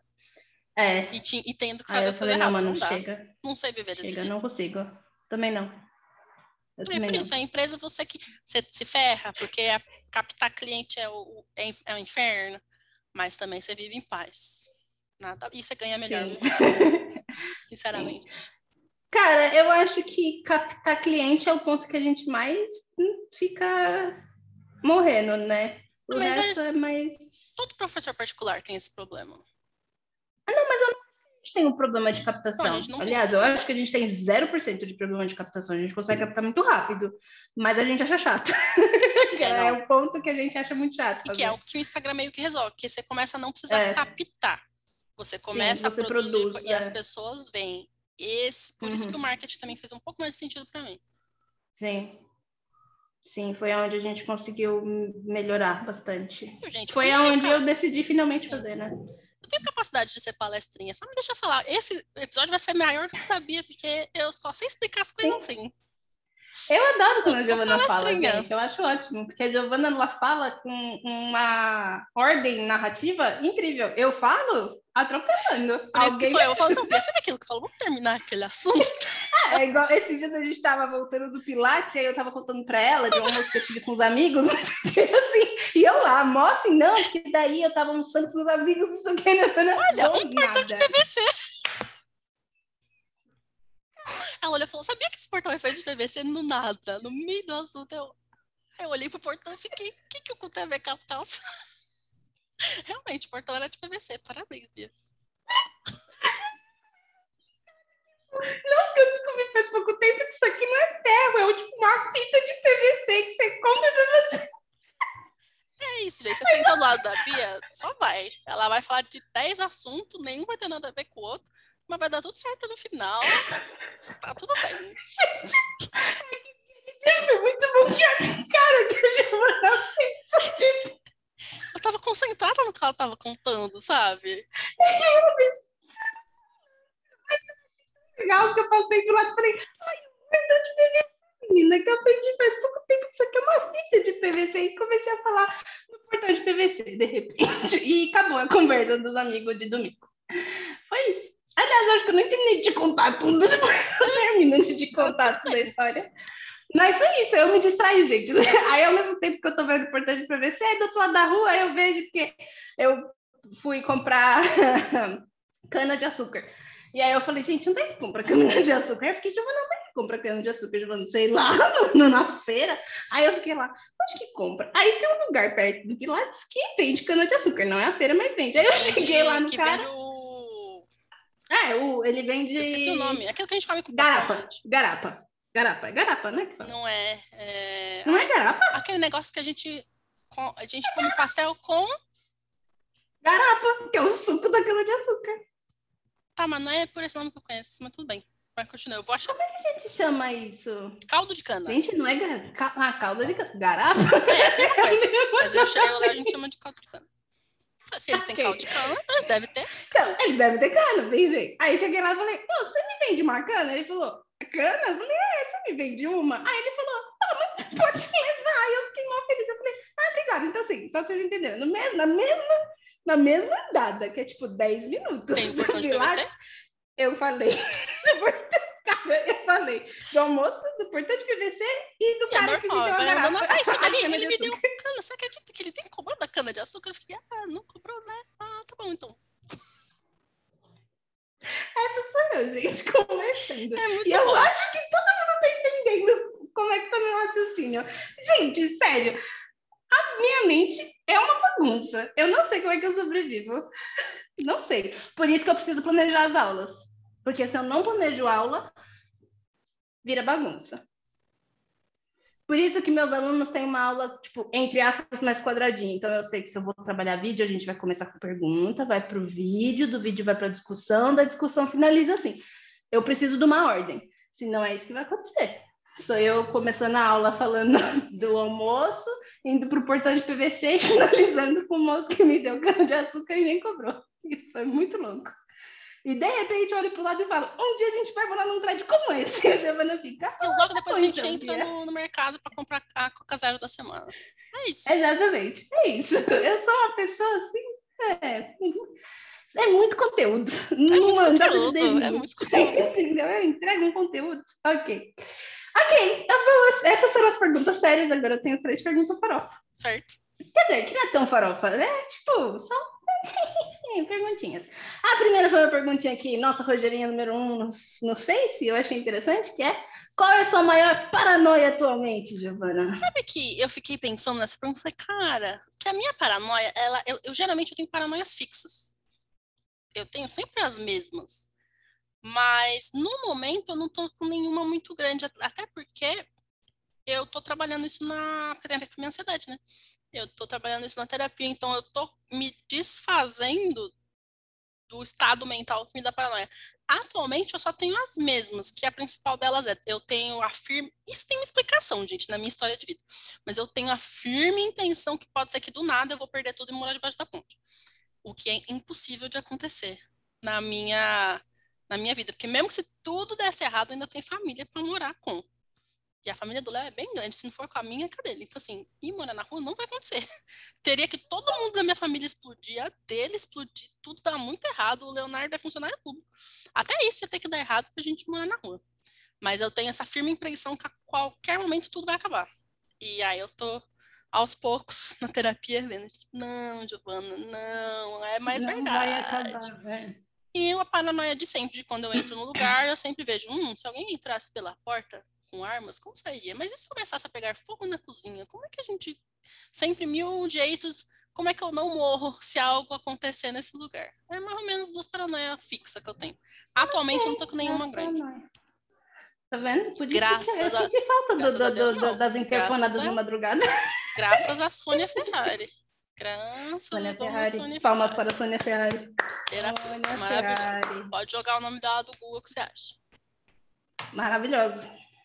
Uh, tá, próxima pergunta farofa. O que mais te irrita em mim? Hum... Cara, eu acho que me irritava e aí eu aprendi a lidar com, porque senão eu ia morrer. A Bia, é que eu e a Bia a gente tem funcionamentos diferentes para planos. Quando eu falo que eu vou fazer um negócio, é porque eu já pensei muito naquilo, então eu realmente vou fazer um negócio. E a Bia, ela tem ideias do nada. Ela não, ela não tem isso de primeiro vou planejar, tá do nada, tipo, lembra a gente na escola. Vamos fazer, o que você acha da gente não prestar um vestibular para medicina? Só que no começo eu tentava lidar com a Bia do jeito que eu falava comigo. Não, Bia, não tem como fazer medicina agora, porque. Mas não é isso. A Bia ela não, não tá realmente planejando as coisas. Isso é só um exemplo. Isso a Bia faz muito. Eu faço direto, eu faço todo dia. Todo dia eu tenho um plano novo, tá? Todo dia. Aliás, tem uma piada, na época que eu tava no, no, no ensino médio, eu tenho um amigo, muito amigo meu, o Bruno, aliás. Beijo, Bruno. E o Bruno, todo, todo dia no ensino médio, ele chegava em mim e falava, Bia, Bia, Bia, eu olhava para ele e falava, qual é a profissão de hoje? Quais são os planos do futuro os de hoje? Que todo dia mudava, gente. Eu sou assim, decente, sim. Ah, e a Bia, ela tem ideia, depois ela pensa e vê que aquela ideia talvez não era boa e tal. Não é que ela vai e faz coisa doida, ela só, tipo, do nada... O que você acha da gente, tipo, antes, an agora ela realmente faz psicanálise, tipo, o que você acha da gente fazer formação em psicanálise? Aí eu, ah, é meio caro, né, Bia? Eu acho que não sei o quê. Mas aí eu parei, porque eu pegava e eu levava a sério e queria levar aquilo já como um plano. Então, isso me irritava muito na época. Mas hoje em dia, a Bia fala, vamos fazer tal coisa? Eu, tá. Porque eu sei que se for sério, depois vai virar sério. E aí, beleza. Aí eu falo, tá bom, depois a gente conversa daqui, semana que vem a gente discute. Aí depois ela nunca vai, vai voltar naquele assunto. Porque não era sério. Então, do nada, eu, eu já falando, vamos abrir um buraco no chão e fazer uma casa subterrânea. Eu só falo, claro, Bia, semana que vem a gente faz. Aí semana que vem já é, acho que a gente vai morar num palácio em Mônaco. Claro, Bia. A gente vai. Então eu comecei a só falar, sim, sim senhora. Que aí se for sério, no futuro vira um plano. Se não for, eu não preciso me estressar. Não, eu Gente, é só não levar a sério na primeira vez que eu estou. Eu faço isso com todo mundo. todo mundo. Todo mundo. Mas eu acho que porque convivo muito com a Giovana, eu fazia muito isso com ela. É, e para mim as coisas, quando vira plano, eu, eu levo a, tipo, a sério. Muito a sério. Eu falei que eu vou fazer um negócio, é que eu vou fazer um negócio. Então eu só abro a boca para falar o que eu realmente vou fazer. Então, a Bia é muito diferente. Aí. É. Não, mas não me irrita mais hoje, não. Acho é, que hoje não me irrita mais. Hoje eu, eu depois, principalmente depois que eu comecei, há uns dois anos atrás que eu comecei a repensar a sério as questões de casamento, de como realmente uhum. fazer para relacionamentos de longo prazo dar certo, eu comecei a aplicar nos dois relacionamentos de longo prazo. E aí eu parei de ter problema. Não me irrita mais nada. Assim, eu sou uma pessoa irritada, é fácil isso. me irritar. Não, mas, mas é por brava. isso que eu fiz a pergunta mesmo. Hum, eu não perco a paciência. hum. Aliás, eu tenho fama só porque eu sou irritada, mas a minha paciência é bem grande. Bem eu tava pensando nisso e é verdade, gente. Eu sempre faço isso. Eu falo, gente, o que, você acha da assim, quarta-feira? A gente, sei lá, alugar um carro e ir à praia. Já Uai, é, eu Aí chega no dia seguinte, já é carro?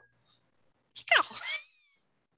Falei lá de carro, que eu é? Falei isso aí? Eu... Ah, não sabia que eu falava isso aí. Esquece, esquece tudo. É só deixar que ela esquece. E às vezes é só falar uma coisa que às vezes um ano depois, isso acontece muito, coisa séria da vida, eu falo, não, Bia, é assim. Aí a Bia, tipo, quer fazer do jeito dela. E aí um ano depois ela vai fazer do jeito que eu falei que dava certo. Aí eu falo pra minha terapeuta, eu falo, tá vendo? Se tivesse me escutado um ano atrás, já tava fazendo certo já. Mas há um ano atrás, eu não estava pronta. exatamente. O meu exatamente. coração não estava pronto para fazer o feito é, é sim, é eu fácil. Depois que eu repensei eu a sério relações de longo prazo, hoje eu não tenho mais problema. Nem com você, sim. nem com Não, mas isso é uma coisa que eu.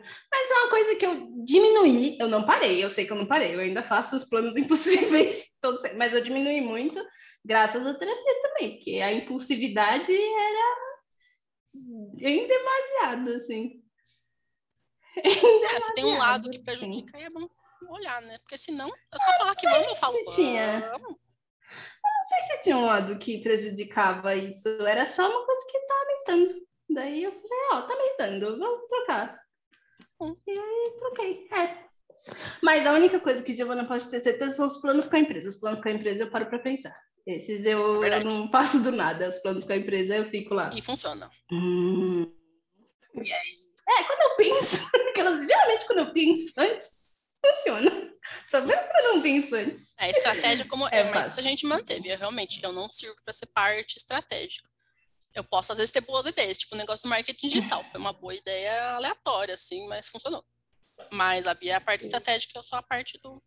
Hum, tem que descobrir como é que conecta o Zoom com o YouTube. Hum, eu vou descobrir como é que faz, eu vou fazer, porque eu, eu sou a pessoa que pega a tarefa e fala, vou fazer. Aí, realmente, eu vou fazer, que nem quando eu falei, vou entrar no mestrado com aquele professor. Eu não fui para outro professor, não foi, vou com quem me aceitar. Eu vou fazer mestrado não, com aquele com professor. Aquele professor. E hoje eu faço mestrado com aquele professor. Muito bem. Eu já sou mais maleável. Mas essa é uma coisa que eu também aprendi sobre Giovanna. Isso é interessante, porque assim, eu tenho muitos amigos que eu posso fazer planos do nada. Tipo, domingo, estou em casa, e aí eu falo, ah, duas da tarde, né? Podia ir tomar um sorvete. E aí eu mando uma mensagem e falo, fulano, você tá livre? Tô livre, vamos tomar um sorvete? Vamos. Mas eu sei que com a Giovana não pode. Com a Giovana é agendado. Já planejei meu então, domingo. A Giovana assim? nunca passa pela minha cabeça nesses momentos. É. Tanto que a é gente é sempre combina antes é. mesmo, né? Porque, gente, é. isso é eu tá aqui, minha exemplo, família assim. Descobri, eu descobri uma padaria perto de casa, da minha e da Giovana. Isso foi mas hoje, aí eu mandei pra Giovana e falei, hoje. Aí eu mandei para ela de padaria e falei, Giovana, veja um dia pra gente ir nessa padaria, porque lá é mó legal. E eu acho que você ia gostar muito. Aí ela falou: primeiro a gente tem que ir naquele outro lugar que eu quero ir, depois a gente vai nesse. É eu tô falei, com vontade há mais tempo. Você escolhe o dia. Sim. Falei, você escolhe o dia, só me passa o dia para eu colocar no calendário. Pra gente ir na padaria que é tipo a 10 minutos da nossa casa, entendeu? Só tomar um café. É, porque Mas se você me chama bem, nada, gente, fala, vamos na padaria amanhã? É eu falo, não. É. E não é, é que a gente nunca pode ir, é só que eu já, é. na segunda, o domingo, já estava planejado. Então, como assim vamos fazer uma coisa do nada? Isso é uma coisa que é, a família é. do Léo é muito diferente da minha. A família do Léo, ele se decide hoje, coisa de hoje para amanhã. Minha família, dois meses Eu antes da, de ir para o sítio, a gente já sabe que vai para o sítio. A gente já Sim. sabe até o que a gente vai levar e quanto de dinheiro vai precisar. Então, assim, ah, não, esse outro jeito de viver é um pouco complicado para mim. Isso é uma é por isso que a gente entende, aceita é, e se adapta. Essa é uma flexibilização que eu fiz assim no máximo de um, um, dia de antecedência já é uma vitória para a gente que veio da minha família. Tipo, amanhã talvez eu. Hum, acho que amanhã, talvez, se não pode ser semana que vem. Aí eu... Mas aí tem um. Por isso que eu deixo aberto. Assim, tem, tem, tem dias que eu fingi e ele falou, Giovana, domingo, não sei o que você estará fazendo, mas eu estarei em casa. Se quiser vir tomar café, só chegar. Já vão falar, ok, eu sei Sim, que ela não vai vir, sei. Mas, mas às vezes eu vou. Mas vezes, eu gosto de deixar, vezes. mas é raro, mas eu gosto de deixar a janelinha aberta, porque vai que. Então é isso. Geralmente o domingo é dia de descansar, a Bia descansa diferente. A câmera tá muito ah, cuidada. Deixa eu. Tá muito blurred. A gente descansa de jeito diferente. A Bia ela, ela gosta é.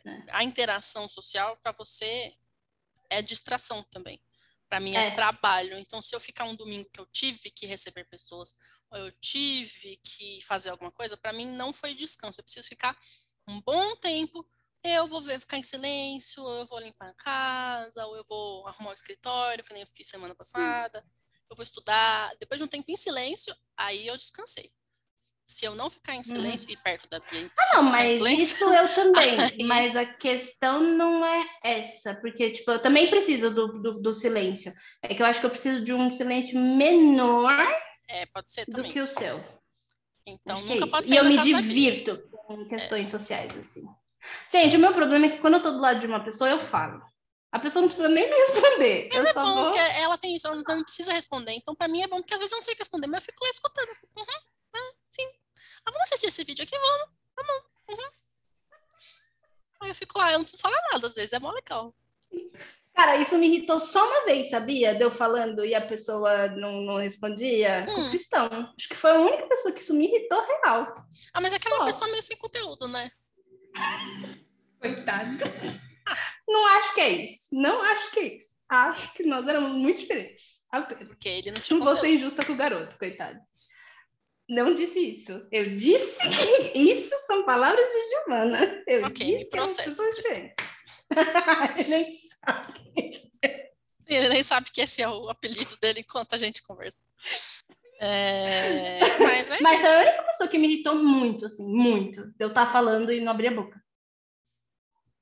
Mas, mas eu acho que ela já, confusa que, que ele fazia. Bia, é que ela já explica, fala, ó, não precisa me... Eu sei, você não precisa responder, eu sei que você não precisa, eu vou só falar. Aí fica, às vezes você responde, às vezes não, só fica só escutando a Bia, já tá bom. Já tá bom. é ótimo. Eu acho incrível. Porque o problema é se eu preciso responder. Ai, Às vezes eu não sei o que responder, gente. Minha família não é uma família comunicativa. Ai, a minha é. Gente, você chama hiperatividade adulta. Tem muita, tem aquele canalzinho da menina que fala do TDAH. Gente, ela fala uns negócios que eu falo, sou eu. Ela, ela Nossa, sou eu. Tudo que ela fala sou eu. O que, que ela fala? Pessoas com TDAH, você fala, escolha essa prioridade, aí você escolhe. Depois você escolhe essa prioridade, vai aparecer outra coisa. E você fala, não, essa aqui é a prioridade. E aí você vai fazendo assim. Ao invés de você fazer a linha para baixo, você vai colocando tudo em cima. Pia. No final do dia, você não fez cinco coisas, você fez duas. Total. Nossa, sim. Quando assim, quando eu paro, isso é uma coisa que eu já não faço mais, mas quando era uma coisa que eu me organizava, a Giovana se organiza desse jeito, e aí uma vez a gente sentou para conversar sobre organização, ela falou: "Faz desse jeito". Pra ela não funciona, não tem jeito. Nossa, eu, É que eu sou muito quadradinha. Psicótico, sim. É que Aí meu eu negócio falei, é tipo, aqui vai ser planejei meu Diferente. dia e eu vou tomar banho às 10 da noite. Eu vou tomar banho às 10. Eu não vou tomar às 9h59, nem às 10 e 1. É às 10. E se você estiver no banho enquanto eu e era às 10, eu vou ficar puta com você, porque você sabia que meu horário de tomar banho era às 10. Por que, que você foi lá no meu horário de tomar banho? Mas isso foi uma coisa que eu melhorei muito, porque não dá pra ter esse tipo de planejamento com o Léo, por exemplo. Então eu sou, ao longo do dia, eu sou bem mais flexível hoje. Ai, Nissa, esse dia foi muito engraçado. É, eu tô falando eu e a Giovana a gente faz Pilates juntos, né? E aí uma vez chegamos no Pilates, a Giovana estava brava. Ela estava puta. Ok, fizemos o Pilates. Aí fomos sair do Pilates, eu falei, Gi, você quer falar do porquê você tá brava ou você não quer falar? A Aí ela pra mim e falou... ela olhou pra mim, puta, e falou, o Leonardo comeu Sim! Porra, mas eu fiquei puta de verdade. Ele vai escutar esse episódio. Eu fiquei muito puta. Não, presta atenção. Eu tinha sei lá quantos pedaços de pizza. Eu comi, sobrou um para eu comer hoje. A pizza era minha. Então eu estava pensando, eu vou fazer X coisa, depois eu vou retornar e vai ter meu pedaço de pizza. E o Leonardo come pizza. E aí eu fiquei, tá. E ela, puta. Fiquei tão puta que o Léo foi comprar um pedaço de pizza a mais do que ele tinha comido pra mim. Comprou até doce. Exatamente. É o poder. Tá vendo? Não, mas Eu é que assim, fiquei pra rindo. pessoa Aí eu dou risada e a Giovana fica, não é Não é engraçado. sério. Aí eu fico, Ai, tá bom. Não vou rir. Por fora. E aí, porque, gente, ah, mas eu eu risada já. domingo à noite, pedimos pizza. Pizza de oito pedaços. Como dois, sobrou dois pra mim. Meus pedaços de pizza. Pedaço tem oito, somos em duas pessoas. É quatro, quatro. Eu não falei que podia comer. Assim, o que meu problema é que hoje eu preciso que avise. Se me pedisse, tipo, ó, posso fazer tal coisa, eu provavelmente ia falar que sim e não ia. Mas é que entrou no meu plano. Isso é uma coisa que eu não sei muito, eu não sei substituir plano.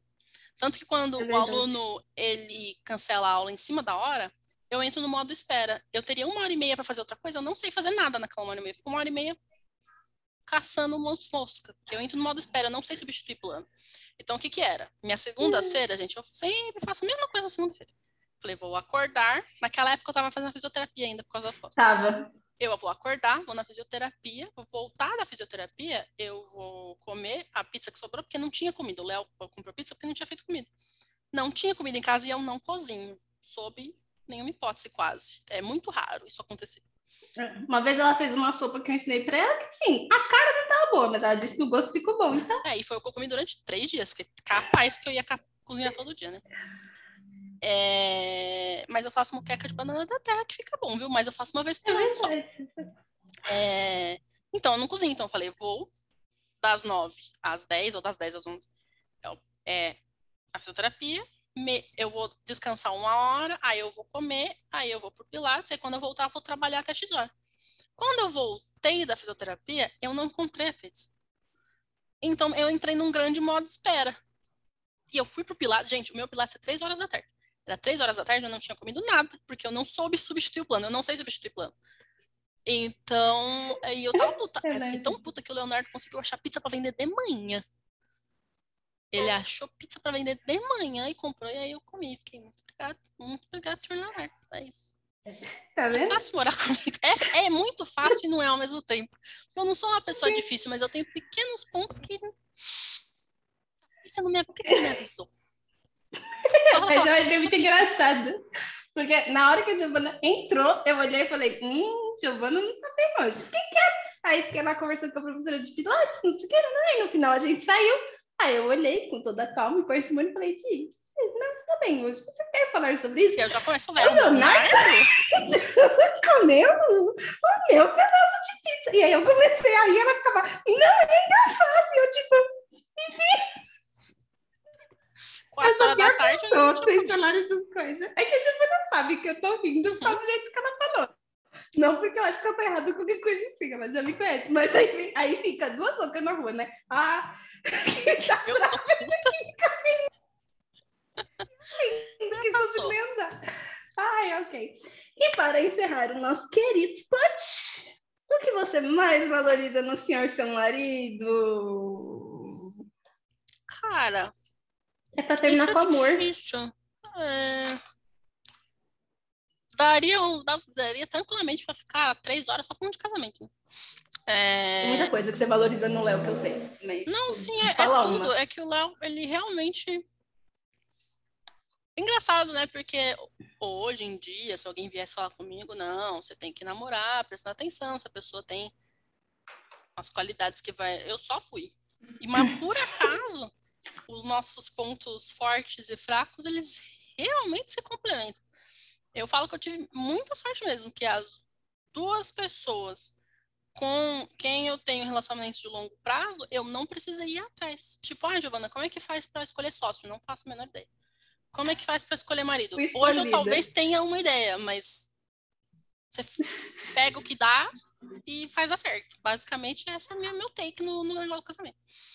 Mas o Léo, ele, é, ele, é, ele, ele não sabe disso. Porque a gente. Oh. Essa coisa dos papéis de gênero no, no casamento então, não é uma coisa que a gente senta e conversa. É uma coisa que eu vou e faço. E o Léo, ele organicamente responde a isso, mas porque o Léo é, é, uma pessoa que é de fazer na prática. Às vezes eu pergunto, falo, ah, e, você não, tipo, parar para planejar, parar para refletir na vida, isso é coisa da Giovana, sabe? O Léo é tipo, eu falo, e mas é bom porque ele não é uma pessoa ansiosa. Fala, como faz pra não ter ansiedade? Ele faz. Ele fala, tipo, não tento, tipo, não sei, eu só não, não pensar muito, mas só não pensar muito para mim, né? Que sou a própria caixinha do pensamento. Mas eu acho que é tudo, sabe? O Léo, ele ele é um bom homem de verdade, assim, se a gente pegar o que seria um bom homem e tal, ele é mesmo. Ele é muito adaptável, mas não de um jeito ruim, tipo, ah, eu vou adaptar ele do jeito que eu quiser. Adaptável nessas coisas, tipo, eu gosto de você e você é desse jeito, então eu tenho que fazer X coisa para me adaptar. Eu vou tipo, aceitar esse traço, porque. Tipo, são quase 11 horas da noite, ele tá de folga e eu estou trabalhando. E ele não vai achar ruim, mesmo. E ele sempre busca fazer as coisas pro que eu for ficar feliz. Mesmo, de verdade. Esse é o. O a Bia quer me fazer chorar.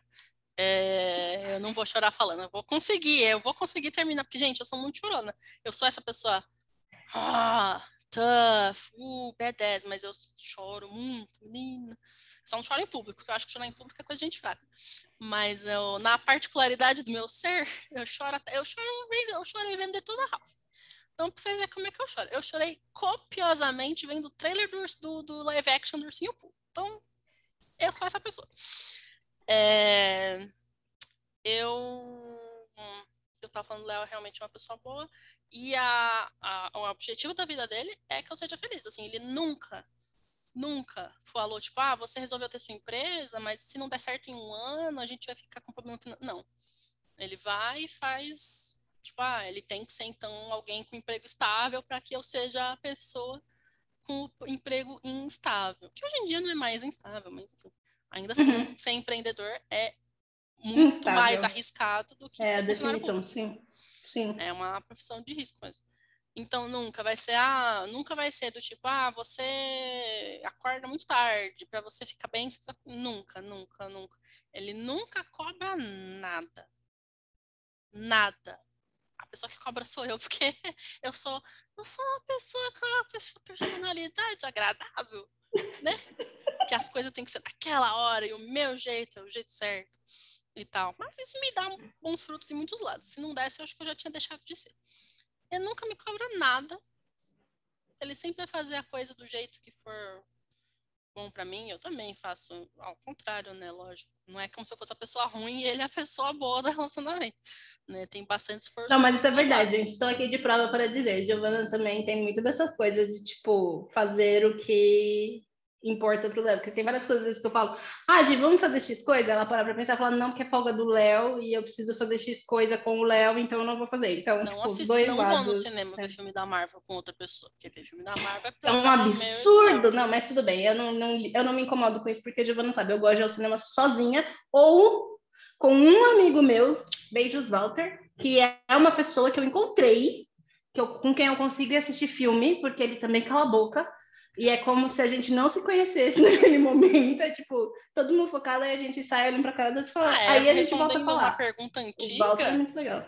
coisa que me irrita na Bia, mas que eu já me acostumei, porque o Leonardo faz mil vezes pior, falar enquanto tá assistindo coisa. Mas eu só faço isso quando eu tô em Cara, casa. Foda-se. Tô em casa. Você Quando quer eu tô. ver o inferno? É, é ver filme com o Léo e a Bia do lado. É o inferno.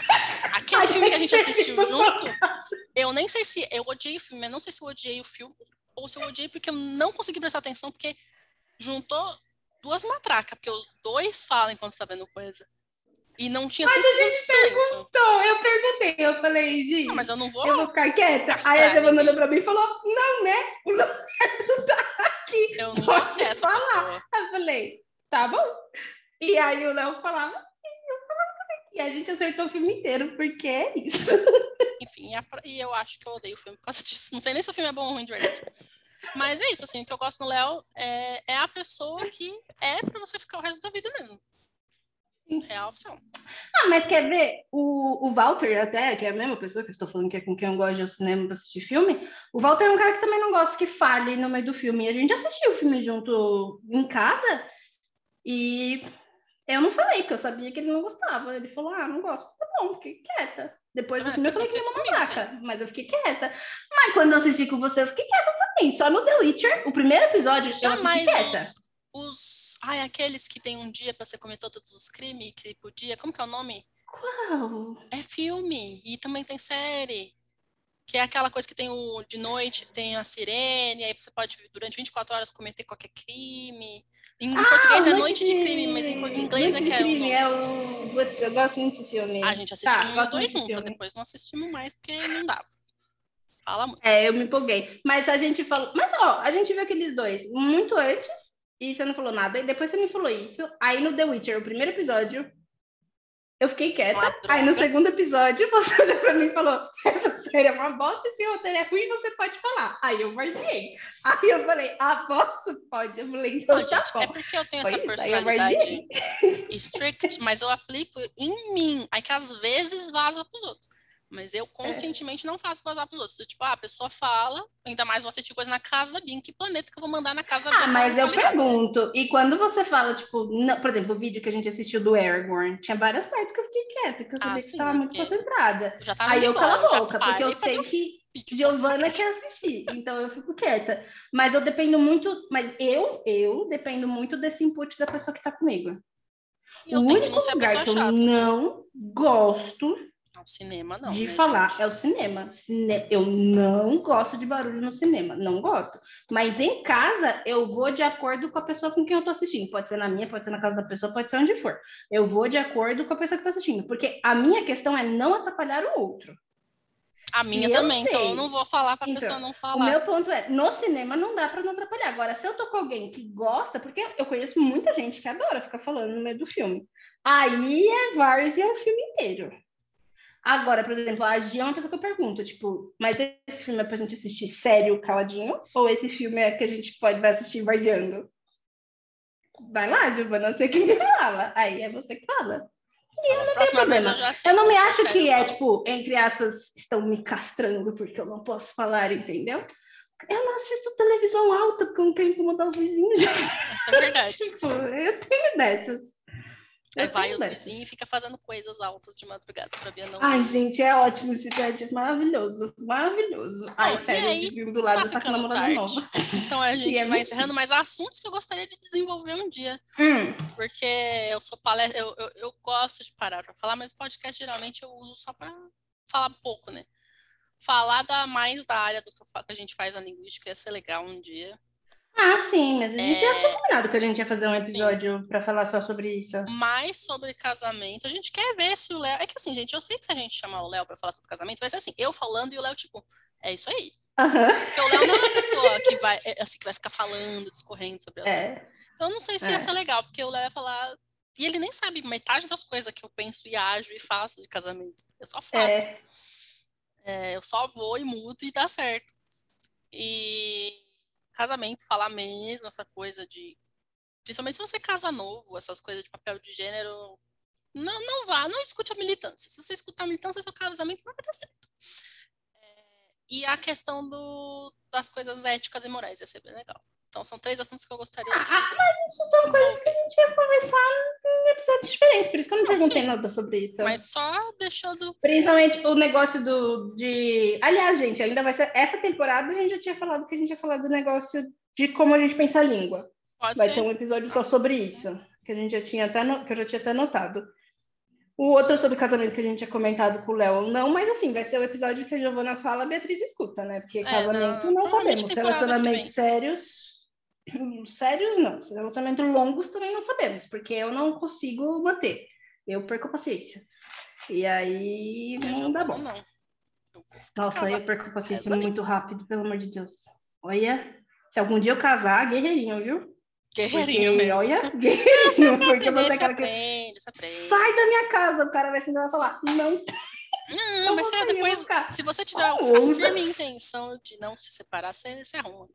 Nossa, cara. Muito difícil. Eu perco a paciência muito rápido. A Giovana sabe o quanto eu perco a paciência. Um homem é. é tipo, é, e é uns motivos muito babaca, assim. A Giovana fica crendo Pai Beatriz. Precisava bloquear a pessoa por causa disso? Precisava. Porque não é tipo assim, vai ter conversa. Não, eu bloqueei nunca mais vou tocar no nome da pessoa. Eu fico Beatriz. E, eu, e vai dizer que eu não faço não, isso. Não, e faz mesmo. E, pois faz é. mesmo. E a é pessoa é como se nunca tivesse assistido. É, é doido. É isso. Por isso que eu tenho medo tá de me abandonar, porque o dia que ela me abandonar, nunca mais. Nunca mais. É, adeus. É para dizer adeus, para dizer jamais. Mas a gente vai é ficar assim junto com você, porque esse é o destino. Vai, claro que vai. É, você é meu relacionamento longo, Giovana. Acontece. É a sociedade, gente. Eu casei com empresa. É isso.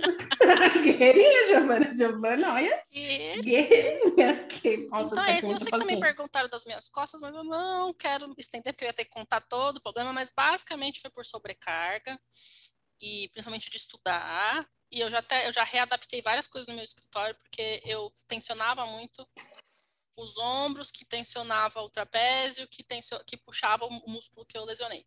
E aí tensão, mas sobrecarga deu isso.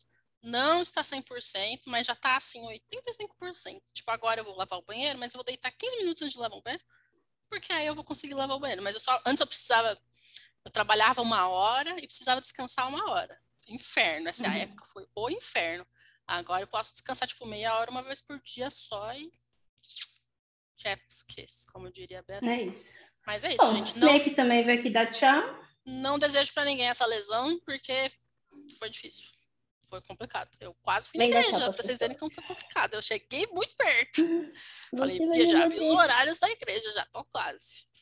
Sim. E e é isso. Bom, gente, muito obrigada. Se vocês ficarem com alguma dúvida, quiserem fazer uma pergunta, esclarecer algum ponto. Então você. Que a Bia não fez nenhuma risk question de coisas de ah, não. e tal. Você foi legal comigo, eu não ia fazer perguntas. Não, tá certo. Risky. Até porque senão ia continuar aqui mais cinco horas, né? Porque eu paro para explicar o bagulho, Sim. eu paro para explicar o bagulho. Para explicar tudo. Sim. E... Mas é isso, gente. Caixinha de perguntas eu tô abrindo quase todo dia, não mais todo dia. Em breve eu reformarei meu Instagram e aí eu voltarei ativo como antes.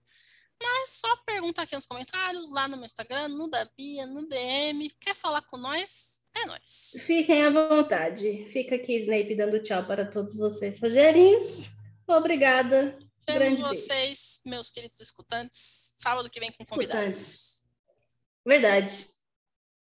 Vou parar. Tchau. Beijo, tchau.